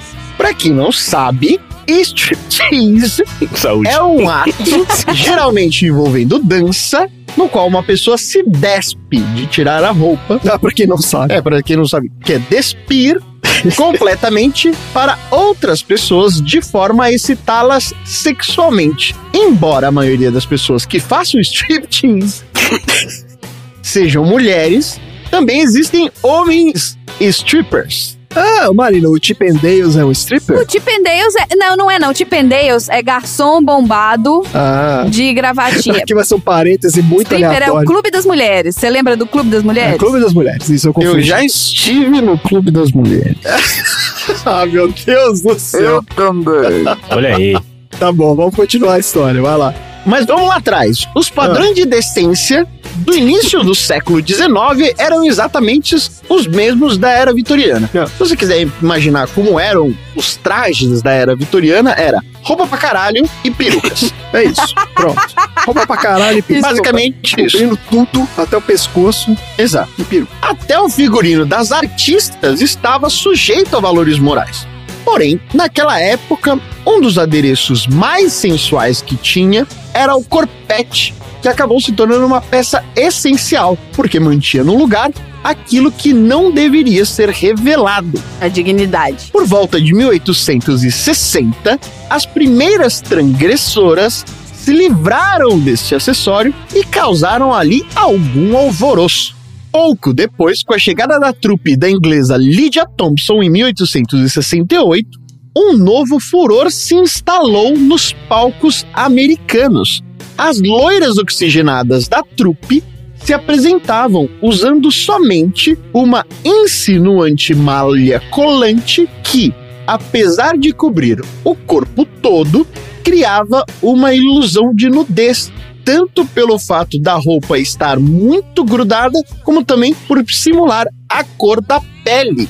O roteiro de suas apresentações incluía algumas piadas grosseiras, algumas canções populares e textos com algumas insinuações e trocadilhos eróticos. No final da apresentação, as dançarinas lançavam as pernas ao ar como se fosse a dança conhecida como cancan. Ah, o famoso cancan. A combinação explosiva naquela época de sex appeal, ousadia e alegria não era novidade na Europa, mas nos Estados Unidos foi um tanto quanto explosivo. O espetáculo acabou se tornando uma aclamação e de muito sucesso, apesar das acusações de obscenidade. Depois da trupe da Lydia Thompson, os americanos começaram a montar outros shows muito parecidos com ele. É importante lembrar que durante o século XIX as regras morais eram extremamente rígidas. Ao menor sinal de uma conduta libidinosa, a exibição de uma perna nua, ou seja, sem meia, sem nenhum tipo de outro adorno que fosse exatamente só a demonstração da pele, em cena, por exemplo, era enquadrado como uma contravenção. Olha aí, igual o Pernalonga quando ele botava a perna pra fora, assim, ó, pra pedir carona. É isso mesmo. Ele passava batom, né? E, passa, e botava a perna É, pra tá, fora. ele botava um vestido e abria a fenda do vestido. Isso aí. Botava a perna pra fora, é Ai, verdade. desculpa, gente, essa é a minha memória. Por exemplo, um decreto do estado de Minnesota, em Que 1891, susto, achei que foi falar Minas Gerais. Eu falei, puta que pariu, Tom, ah não. O decreto do estado de Minas Gerais, em 1891, é a medida. Qualquer mulher num palco de teatro, casas de shows ou qualquer tipo de espaço público em que estejam reunidas outras pessoas expuser partes do seu corpo, estejam elas vestidas em malhas finas colantes ou em qualquer outro tipo de vestuário que torne o corpo visível, seja ele da pele ou da silhueta, será considerada culpada de conduta obscena explícita. Específico. Caraca. Cuja contravenção poderá ser punida com uma multa não menor que 5 dólares e não acima de 100 dólares. É porque naquela época, gente, 5 dólares, isso a gente tá falando de quando, Tom? É muito dinheiro. 5 dólares naquela época, lembrem-se, era mais do que aquele poema do John Milton que a gente falou no episódio. É mesmo que ele vendeu por quanto? Que o cara vendeu por 5 libras. Então a multa girava entre torno de 5 dólares a 100. Se fosse 100, você tava na falência igual no banco imobiliário. Ou prisão por no mínimo 5 dias e no máximo 30. Ou seja, era chilindró se andasse de berma no meio da rua. E em Paris, no dia 13 de março de 1894, mais especificamente no salão Divan Foyot Music Hall. Divan Foyot. Como é que é o salão, hein? O Divan Foyot. Divan Foyot. É isso mesmo? Aconteceu a estreia do espetáculo Le Coucher que, para quem não sabe francês, diferente do meu amigo Cello, significa a cama de Ivete, onde a protagonista, Ivete, se despia lentamente enquanto tentava achar uma pulga em sua roupa. Peraí, peraí, peraí, peraí. Eu preciso refazer essa imagem na minha, na minha cabeça. você tem uma pulga na sua roupa e você tem que se despir lentamente ao mesmo momento em que você está atrás da pulga. É isso? É, a desculpa é, já que eu preciso procurar uma A desculpa pulga... é, eu tô, É, preciso né? tirar a roupa. Preciso tirar então a a desculpa roupa é, tem achar uma uma pulga. Isso. É o mesmo plot de um. é o mesmo plot de um, de um sketch dos Trapalhões. É, Com um pouco de sensualidade, entendeu? Com o Mussum, né? É o Mussum fazendo esse papel, né? Pra ficar melhor. Cer- certamente. Eu tô colocando as imagens dessa peça de teatro, desse striptease maravilhoso no grupo dos Ah, aleatórios. tem imagem desse striptease? Tem, tá Olha aí pros aleatórios verem. Esse grupo é um tesouro mesmo. O bom é que eu botei aqui Le Coucher de Ivete e apareceu um monte de coisa da Ivete Sangalo aqui, né? Eu tô Claro. tendo que dar uma desviada da Ivete Sangalo. Ivete Sangalo. Mas naquela época ainda não se usava o termo striptease. Hum. Assim como as casas de shows de striptease não eram como as casas de hoje. A stripper não dançava.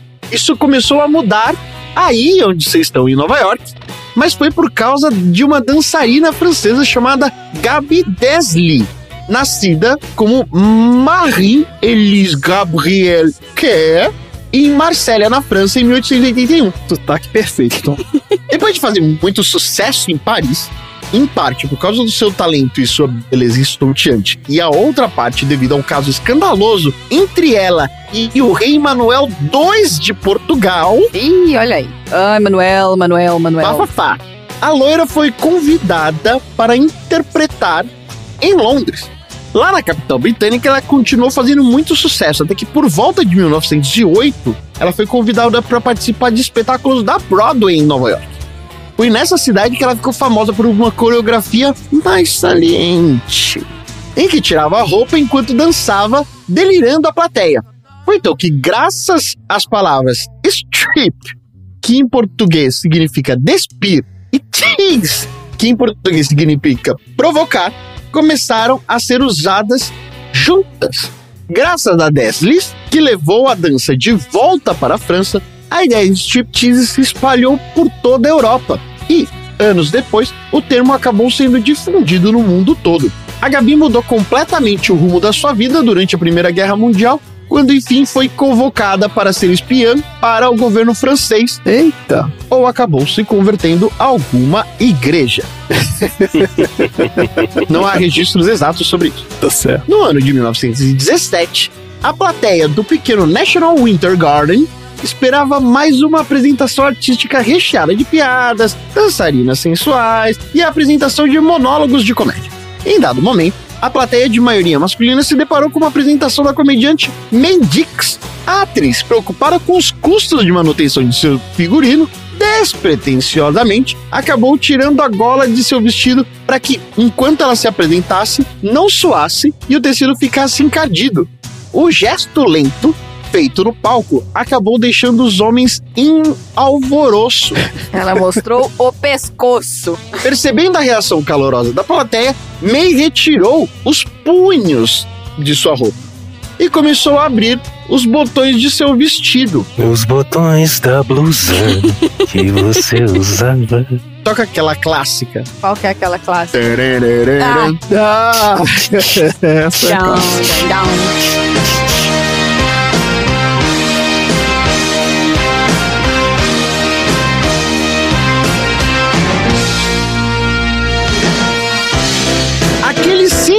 Gesto acabou resultando na invenção de uma das mais populares e polêmicas performances do entretenimento.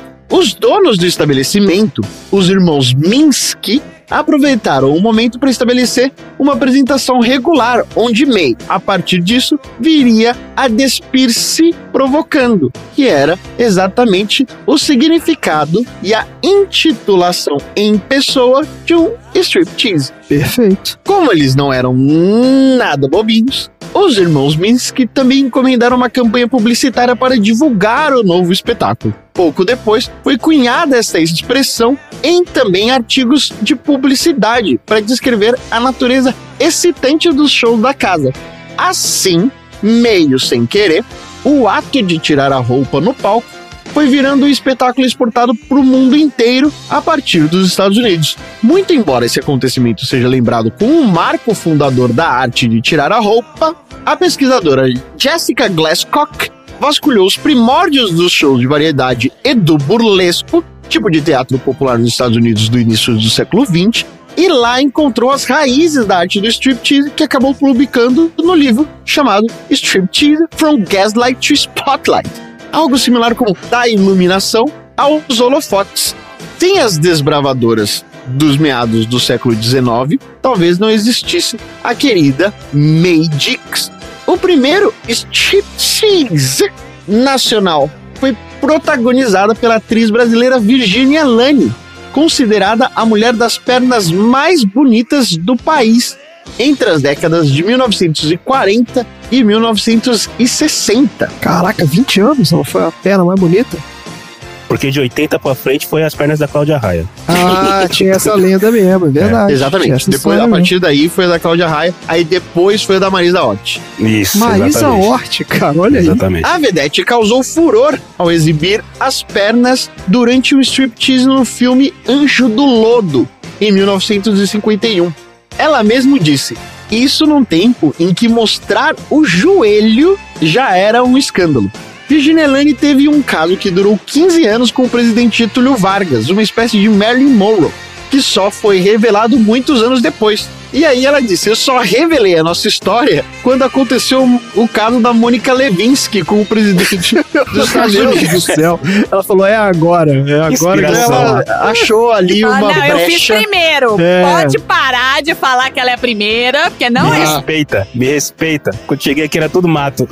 Ela viu ali uma brecha pra poder, talvez, dizer e tentar normalizar o caso extraconjugais de presidentes. Olha, tem uma foto dela aqui com a Dercy Gonçalves, que eu vou botar no grupo de É aleatório. porque a Dercy Gonçalves era vedete também. Esse pessoal É, era não, da época do vedete. rádio. Né? Tudo Gonçalves foi nova um dia, pessoal. A gente tem a imagem dela É. sempre velha, É mas um porque a dia ela gente já lembra cara. dela exatamente, né? Nos programas de Assim como o tal. Leslie Nielsen, ela deve ter nascido É, exatamente. Leslie Nielsen também. Nunca se não sabe, mas ele já foi novo algum dia. Não existem imagens, né, cara? Da Não época. sabemos. do Mas- Leslie Nielsen sem ser grisalho. Jamais né, saberemos. né? E até hoje, o striptease é um fenômeno nacional e internacional que rodeia aí todas as madrugadas de grandes e pequenas cidades, causando um alvoroço enorme a quem não tem internet. Olha aí.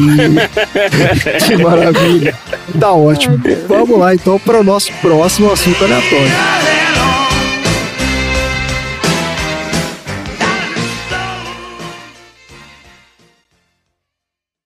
Tudo bem. Quero uma investigação completa dela. Sabemos de onde ela é? Ah, ela é daqui mesmo. Tá brincando. Ela mora em Roma, mas trabalha com o Smithsonian. Tem muitas ligações diplomáticas e por isso tem escritórios aqui. Acho que está na hora de mandar um especialista. Dança tango? Danço sim.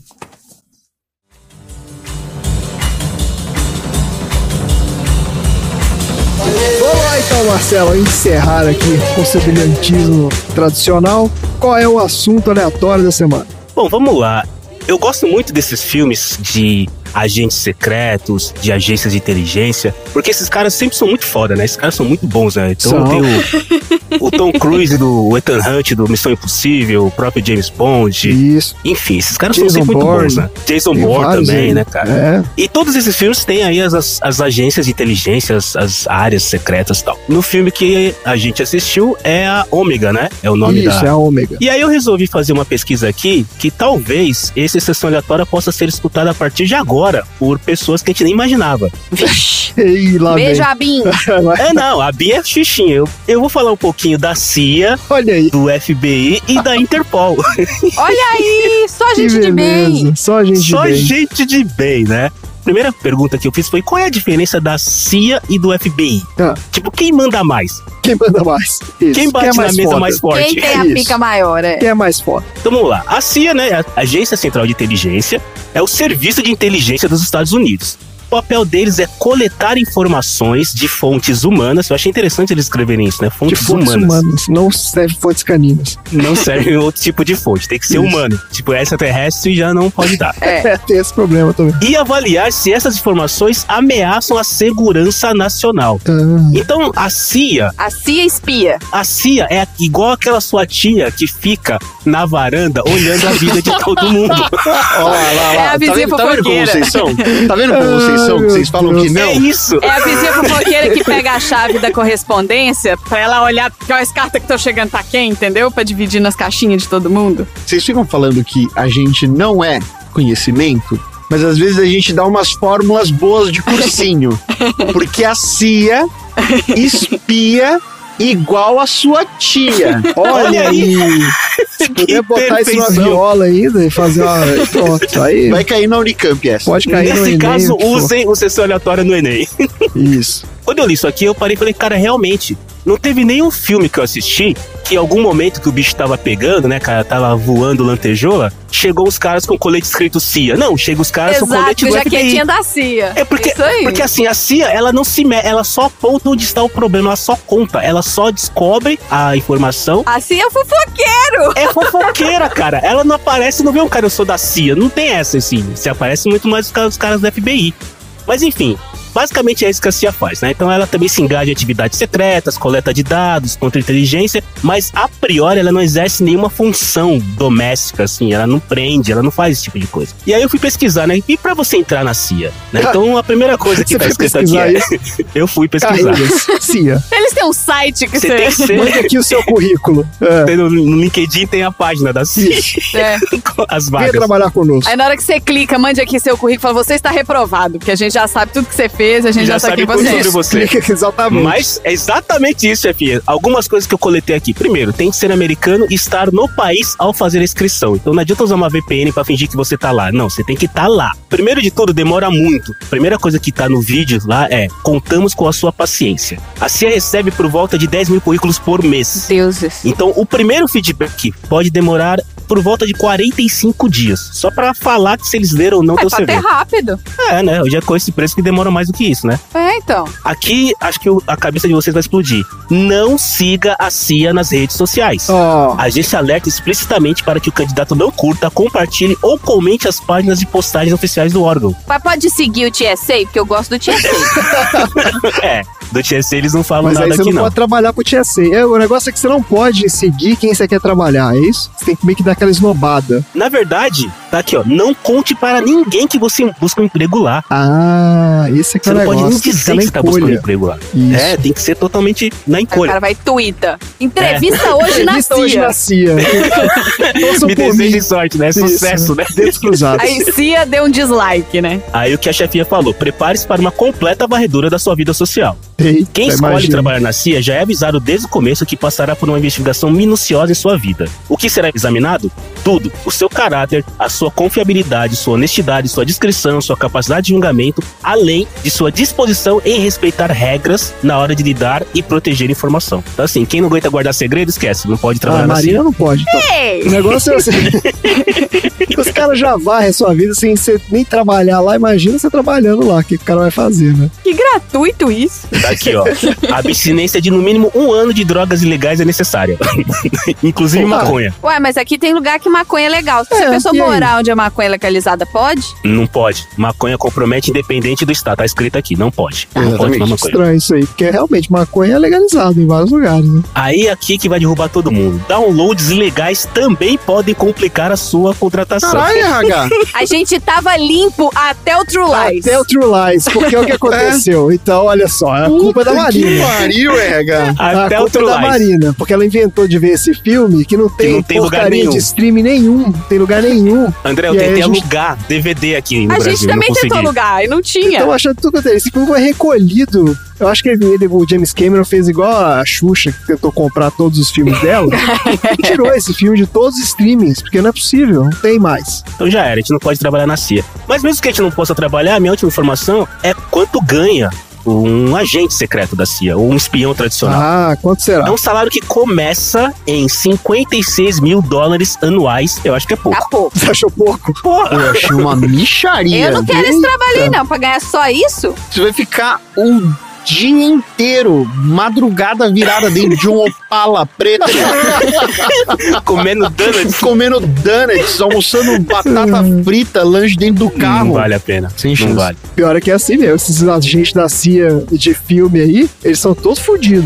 Os caras não. Tudo mora nos apartamentos zoados. É tudo assim. Ó, eu pesquisei aqui rapidinho. Se você virar um executivo sênior da CIA, aí você pode ganhar 174 mil dólares anuais. Aí Ah, melhor. mas aí é só o cara que tem, sei lá, o cara fica 40 500 anos, anos. lá. É, É. o cara só vai ganhar isso aí depois que ele já tiver pra um morrer. analista de inteligência, 101 mil dólares. O analista de inteligência é o Jack Ryan, hein? É o Jack Ryan, é o Jack do- Ryan, É, ele é exatamente. analista de inteligência da CIA. Mas ok, então vamos passar pro FBI. O FBI é considerado a maior agência policial do mundo, né? O FBI, Federal Bureau Investigation, é tipo uma polícia federal dos Estados Unidos, né? É uma Uhum. agência governamental que tem o papel ali de segurar a lei através de investigação de quem está querendo violar lá. Sabe quem fundou o FBI? Foi o J. Edgar Hoover. Teve algum filme aí que falaram isso e eu nunca esqueci dessa Eu não conheci o cara, só lembrei agora depois que eu li, mas é, foi ele que efetivamente fez. Um carreirante como agente do FBI realiza uma variedade de tarefas para combater ameaças. Alguns se especializam na detecção de criminosos cibernéticos, outros na luta contra o crime organizado e o terrorismo.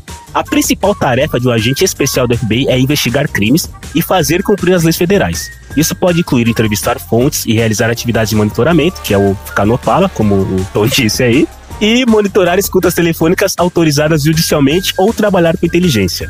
Achei que você ia falar se é autorizado judicialmente ou não. Tipo, É, como a gente vê no filme, né? Sempre tem alguém que dá uma burlada Né? nisso, né, cara? sempre tem, né? Os agentes especiais do FBI devem ser eficientes em coletar dados, analisar dados, pesquisa e questionamento, conhecimento de informática, defesa pessoal, uso de armas, investigação de mudança nos padrões criminais e manutenção da aptidão física e mental. As qualificações básicas para se tornar um agente especial do FBI são: seja um cidadão americano. Você tem que ter um diploma de bacharel em uma faculdade credenciada. Semana de trabalho pode durar 50 horas, mas em muitos casos um agente especial está de plantão 24 horas por dia, 7 dias por semana e pode trabalhar em feriados. Ah, gerente de TI. Eventos. TI, evento, tá, tá no pacote, né? Salário anual, recém-contratados ganham por volta de 60 mil dólares anuais. Ah, já ganha mais que o cara do do- da CIA. Mas tá, mas você tem que ver que eles estão se arriscando muito mais, porque eles têm que ficar lá na frente, Eles têm que ir né? na rua, né? Ele não é a tia que fica na E varanda, né? trabalha mais também, né? E uma, que um salário anual de alguém já mais tarimbado pode chegar nos 138 mil dólares. Que Nossa, também que acho pouco. pouco. É nada. Gente, mas como assim é nada? Vocês estão malucos? Assim, mas aí respondendo a primeira, uma pergunta minha mesmo, quem é que manda mais? Respondendo a minha, minha, própria a pergunta. minha própria pergunta, né? O FBI ele possui uma atuação maior, né? E ele é mais ativa dentro dos Estados Unidos. E a CIA mantém o trabalho realizado mais no exterior. Ah, então é isso aí. ó. Então, né, não sei, eu acho que o FBI, meio que por ser Polícia Federal, dá uma pança assim, de, de mandar mais, mas talvez não seja tudo isso. Só que eu gostei mesmo foi da Interpol, não foi nem da CIA nem da FBI. Que a Interpol, como o próprio nome diz, é a Polícia Internacional. A Interpol é um acordo de trabalho entre as polícias de vários países. No Brasil, a instituição responsável por representar a Interpol é a Polícia Federal, enquanto nos Estados Unidos é o FBI. A Interpol é meio que uma, um clubinho das A Interpol polícias? é só um, é um negócio de troca de informação entre as polícias. Não é uma agência separada, Eu achei entendeu? que era um lugar. Ó, A Interpol é a Organização Internacional de Polícia Criminal que não pertence a um país, mas que atua em crimes de interesse internacional. Em 1914, ocorreu uma reunião de chefes de polícia na Europa para discutir a migração de foragidos. Decidiu-se então criar um caderninho com os nomes dos principais foragidos. Olha aí, é a famosa senhora, o caderninho da direção. Pois assim os países poderiam colaborar e auxiliar no trabalho de busca. Então foi mais ou menos assim que surgiu a Interpol. O objetivo da Interpol é oferecer canais de comunicação e bases de dados que facilitam o intercâmbio de informações relacionadas a foragidos. Além disso, a instituição também trabalha com questões humanitárias. É a segunda maior organização internacional, perdendo apenas para a ONU. Eu não sabia disso não, cara. A Interpol é imensa. Mas é porque ela é uma agência de colaboração, entendeu? Acho que eles não têm. Não é que a galera trabalha para a Interpol. É parte do networking lá dos caras, entendeu? Você tá no grupo do WhatsApp da Interpol. Você é tá isso? no grupo do WhatsApp, é isso aí. Mas tem jaquetinha Interpol aqui que eu tô vendo. Tem, tem Não, jaquetinha você Interpol. ganha quando você entra no grupo do WhatsApp, eles te mandam jaquetinha. Sim, mano, é que nem quando você vira aleatório, que você ganha uma linha na é, planilha. Aí você ganha uma ali na planilha. é. Você ganha uma jaquetinha que chega pelo, mercado, pelo o cara correio. ganha. É Aí, ó, quem sabe um dia a gente não consegue um patrocínio pra patrocinar jaquetas dos aleatórios. Olha olha, só. Patrocina a gente aqui pra todos os aleatórios terem uma jaqueta. E na jaqueta, atrás vai ter escrito aleatória e na, na frente, no peito, número. assim, vai ter o número. Os agentes da Interpol não podem atuar livremente em qualquer lugar do mundo. Na verdade, eles respeitam o sistema vigente no país que eles estão alocados. Então, assim, é um grupinho, eu sou da Interpol, mas se eu tô no Brasil, eu tenho que respeitar o jeito da polícia brasileira trabalhar. Os países membros da organização, ou seja, os caras que estão no WhatsApp, ficam em alerta. Quando a polícia de alguma nação encontra o fugitivo, ela pede a prisão preventiva e comunica à organização internacional. Então não é a Interpol que determina a punição para as pessoas. Na verdade, se um cara fugiu do Brasil para a Itália, joga no grupinho do, da Interpol, os caras da Itália prendem o cara do, do lá e mandam ele de volta pro Brasil. E aí aqui no Brasil ele sofre as sanções penais necessárias. E eu peguei aqui o valor de quanto ganha na Interpol. Salário do diretor de serviços regionais da Interpol dá 68 mil euros por ano. E aí eu achei aqui o estagiário da Interpol. Peraí. Olha aí! Estagiário da. Interpol. Estagiário ganha porra nenhuma, não. O estagiário da Interpol ganha 7 mil euros por ano. É, como bom, todo né? estagiário ganha mal pra cacete, né, É cara? estagiário em qualquer É lugar. a bolsa né? de 200 reais, de 600 reais, né? Não é muito diferente, né? E por último aqui, realmente tem lá interpol.recruitmentplatform.com. Aí eu entrei aqui pra ver quais são as vagas abertas da Interpol no momento. Hum. E aí a gente tem aqui essa que eu falei, chefinha. Eu até abri aqui o PDF deles. Cadê o PDF? Eu baixei aqui o PDF. Acho que não é legal baixar o PDF da, da Interpol, mas eu baixei. Já, já tá. Já era, Já, já foi tá, junto o spyware ali. É, já, voltou aí, você abriu seu computador Eu tô mundo. fodida porque eu tá fazendo as pesquisas pra poder botar as fotos no grupo dos aleatórios. Eu fui de Arnold Schwarzenegger fisiculturista pra striptease e depois pra Interpol, FBI e CIA. Então, puta. Na verdade, pelo que eu tô vendo aqui, é uma vaga pra, né, Contract Officer. É, reportando aqui pra diretoria de gerenciamento de contratos e tal. Olha, Andrezinho, precisa conhecer de SAP, precisa ser fluente em inglês e francês. Não, e, e o mais esquisito é que o site, ele tem coisas escritas em inglês e coisas escritas em, em espanhol. Então, assim, Connecting Police for a Safer World, aí tá lá, Puesto, que é o nome da vaga. Lugar de trabalho, tá lá, França, Lyon. O cara põe em espanhol uma vaga na França no site em inglês. Olha aí. Eu acho que não vai, eu vou fechar esse site aqui. É, fecha esse site aí, cara. Eu vou fechar. Tô vendo sirenes e luzes vindo na direção ali na, da avenida, então acho que eu vou fechar. Agora você pegar uma briga boa aqui entre CIA e FBI, ó, FBI. Colocar aqui, ó, a CIA tem o Jason Bourne, tem o cara lá do o Tom Cruise lá do Missão Impossível, que ele é da CIA também. O Ethan Hunt. Ethan Hunt, isso. E tem a menina do Homeland, que é a Carrie. E aí no FBI você bota o Fox Mulder, a Scully e a Clarice lá do Silêncio dos Inocentes. E aí, quem que leva? É, tem pouca gente no FBI, né? Não, três contra três. Botei três de cada lado. Eu acho que eu vou na CIA, cara. Os caras da Só o CIA Jason são mais... Bourne e o, e o Ethan Hunt, cara. Só esses É, dois caras pior são... que é, né? Esses caras são... Na trocação, eu ia Na de CIA. trocação. Mas de trabalho inteligente, realmente, é, é, é FBI. Pô, Clarice, Scully... E o Mulder é meio burro, né? Mas botar as duas ali, cara... O Mulder é sistema de cota. É, o Mulder... Ele entrou por cota. É, cota de homem branco, né? É. Mas pra quem tá ouvindo aí o, o sexto aleatório, isso aqui é só uma brincadeira, tá, pessoal? Vocês podem escolher Ah, agora. sim. né? Agora que você fala. Queria dedicar esse episódio à ABIN. A BIM é a CIA brasileira, né? É, a Agência BIM é a CIA Nacional de... brasileira. É a CIA brasileira. É a né? Associação Brasileira de Inteligência, né? Agência Brasileira de Inteligência. Agência Brasileira de Inteligência. Beleza, gente. Maravilha. Então, olha que episódio maravilhoso esse. hein? Não poderia ser diferente, né? Podemos falar que hoje foi bem aleatório. Hoje foi, Foi. bem aleatório. Hoje foi, Extremamente hoje foi. aleatório. O que a gente aprendeu hoje? Bom, eu aprendi que se você se chamar Guilherme, você não pode entrar dentro dos Estados Unidos dentro Japão. Exato. Exatamente. Já acabou isso, carreira É. internacional. Eu aprendi que o Tom foi no Clube das Mulheres e não contou a história. Então eu vou cobrar essa história no futuro. Ah, essa aí tem que Tá ser PDG. já. Essa vai pro aí- PDG. Esse é PDG. E eu aprendi que se você for submeter o seu currículo, por favor, não mandar em Word para o site do RH da CIA. E dá unfollow neles antes, hein? Então é isso. Chega por hoje. Fala tchau, gente.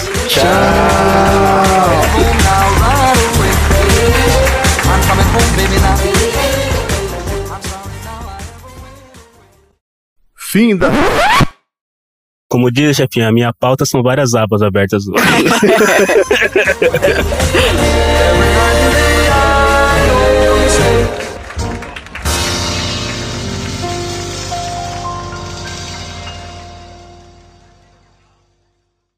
Fim da sessão.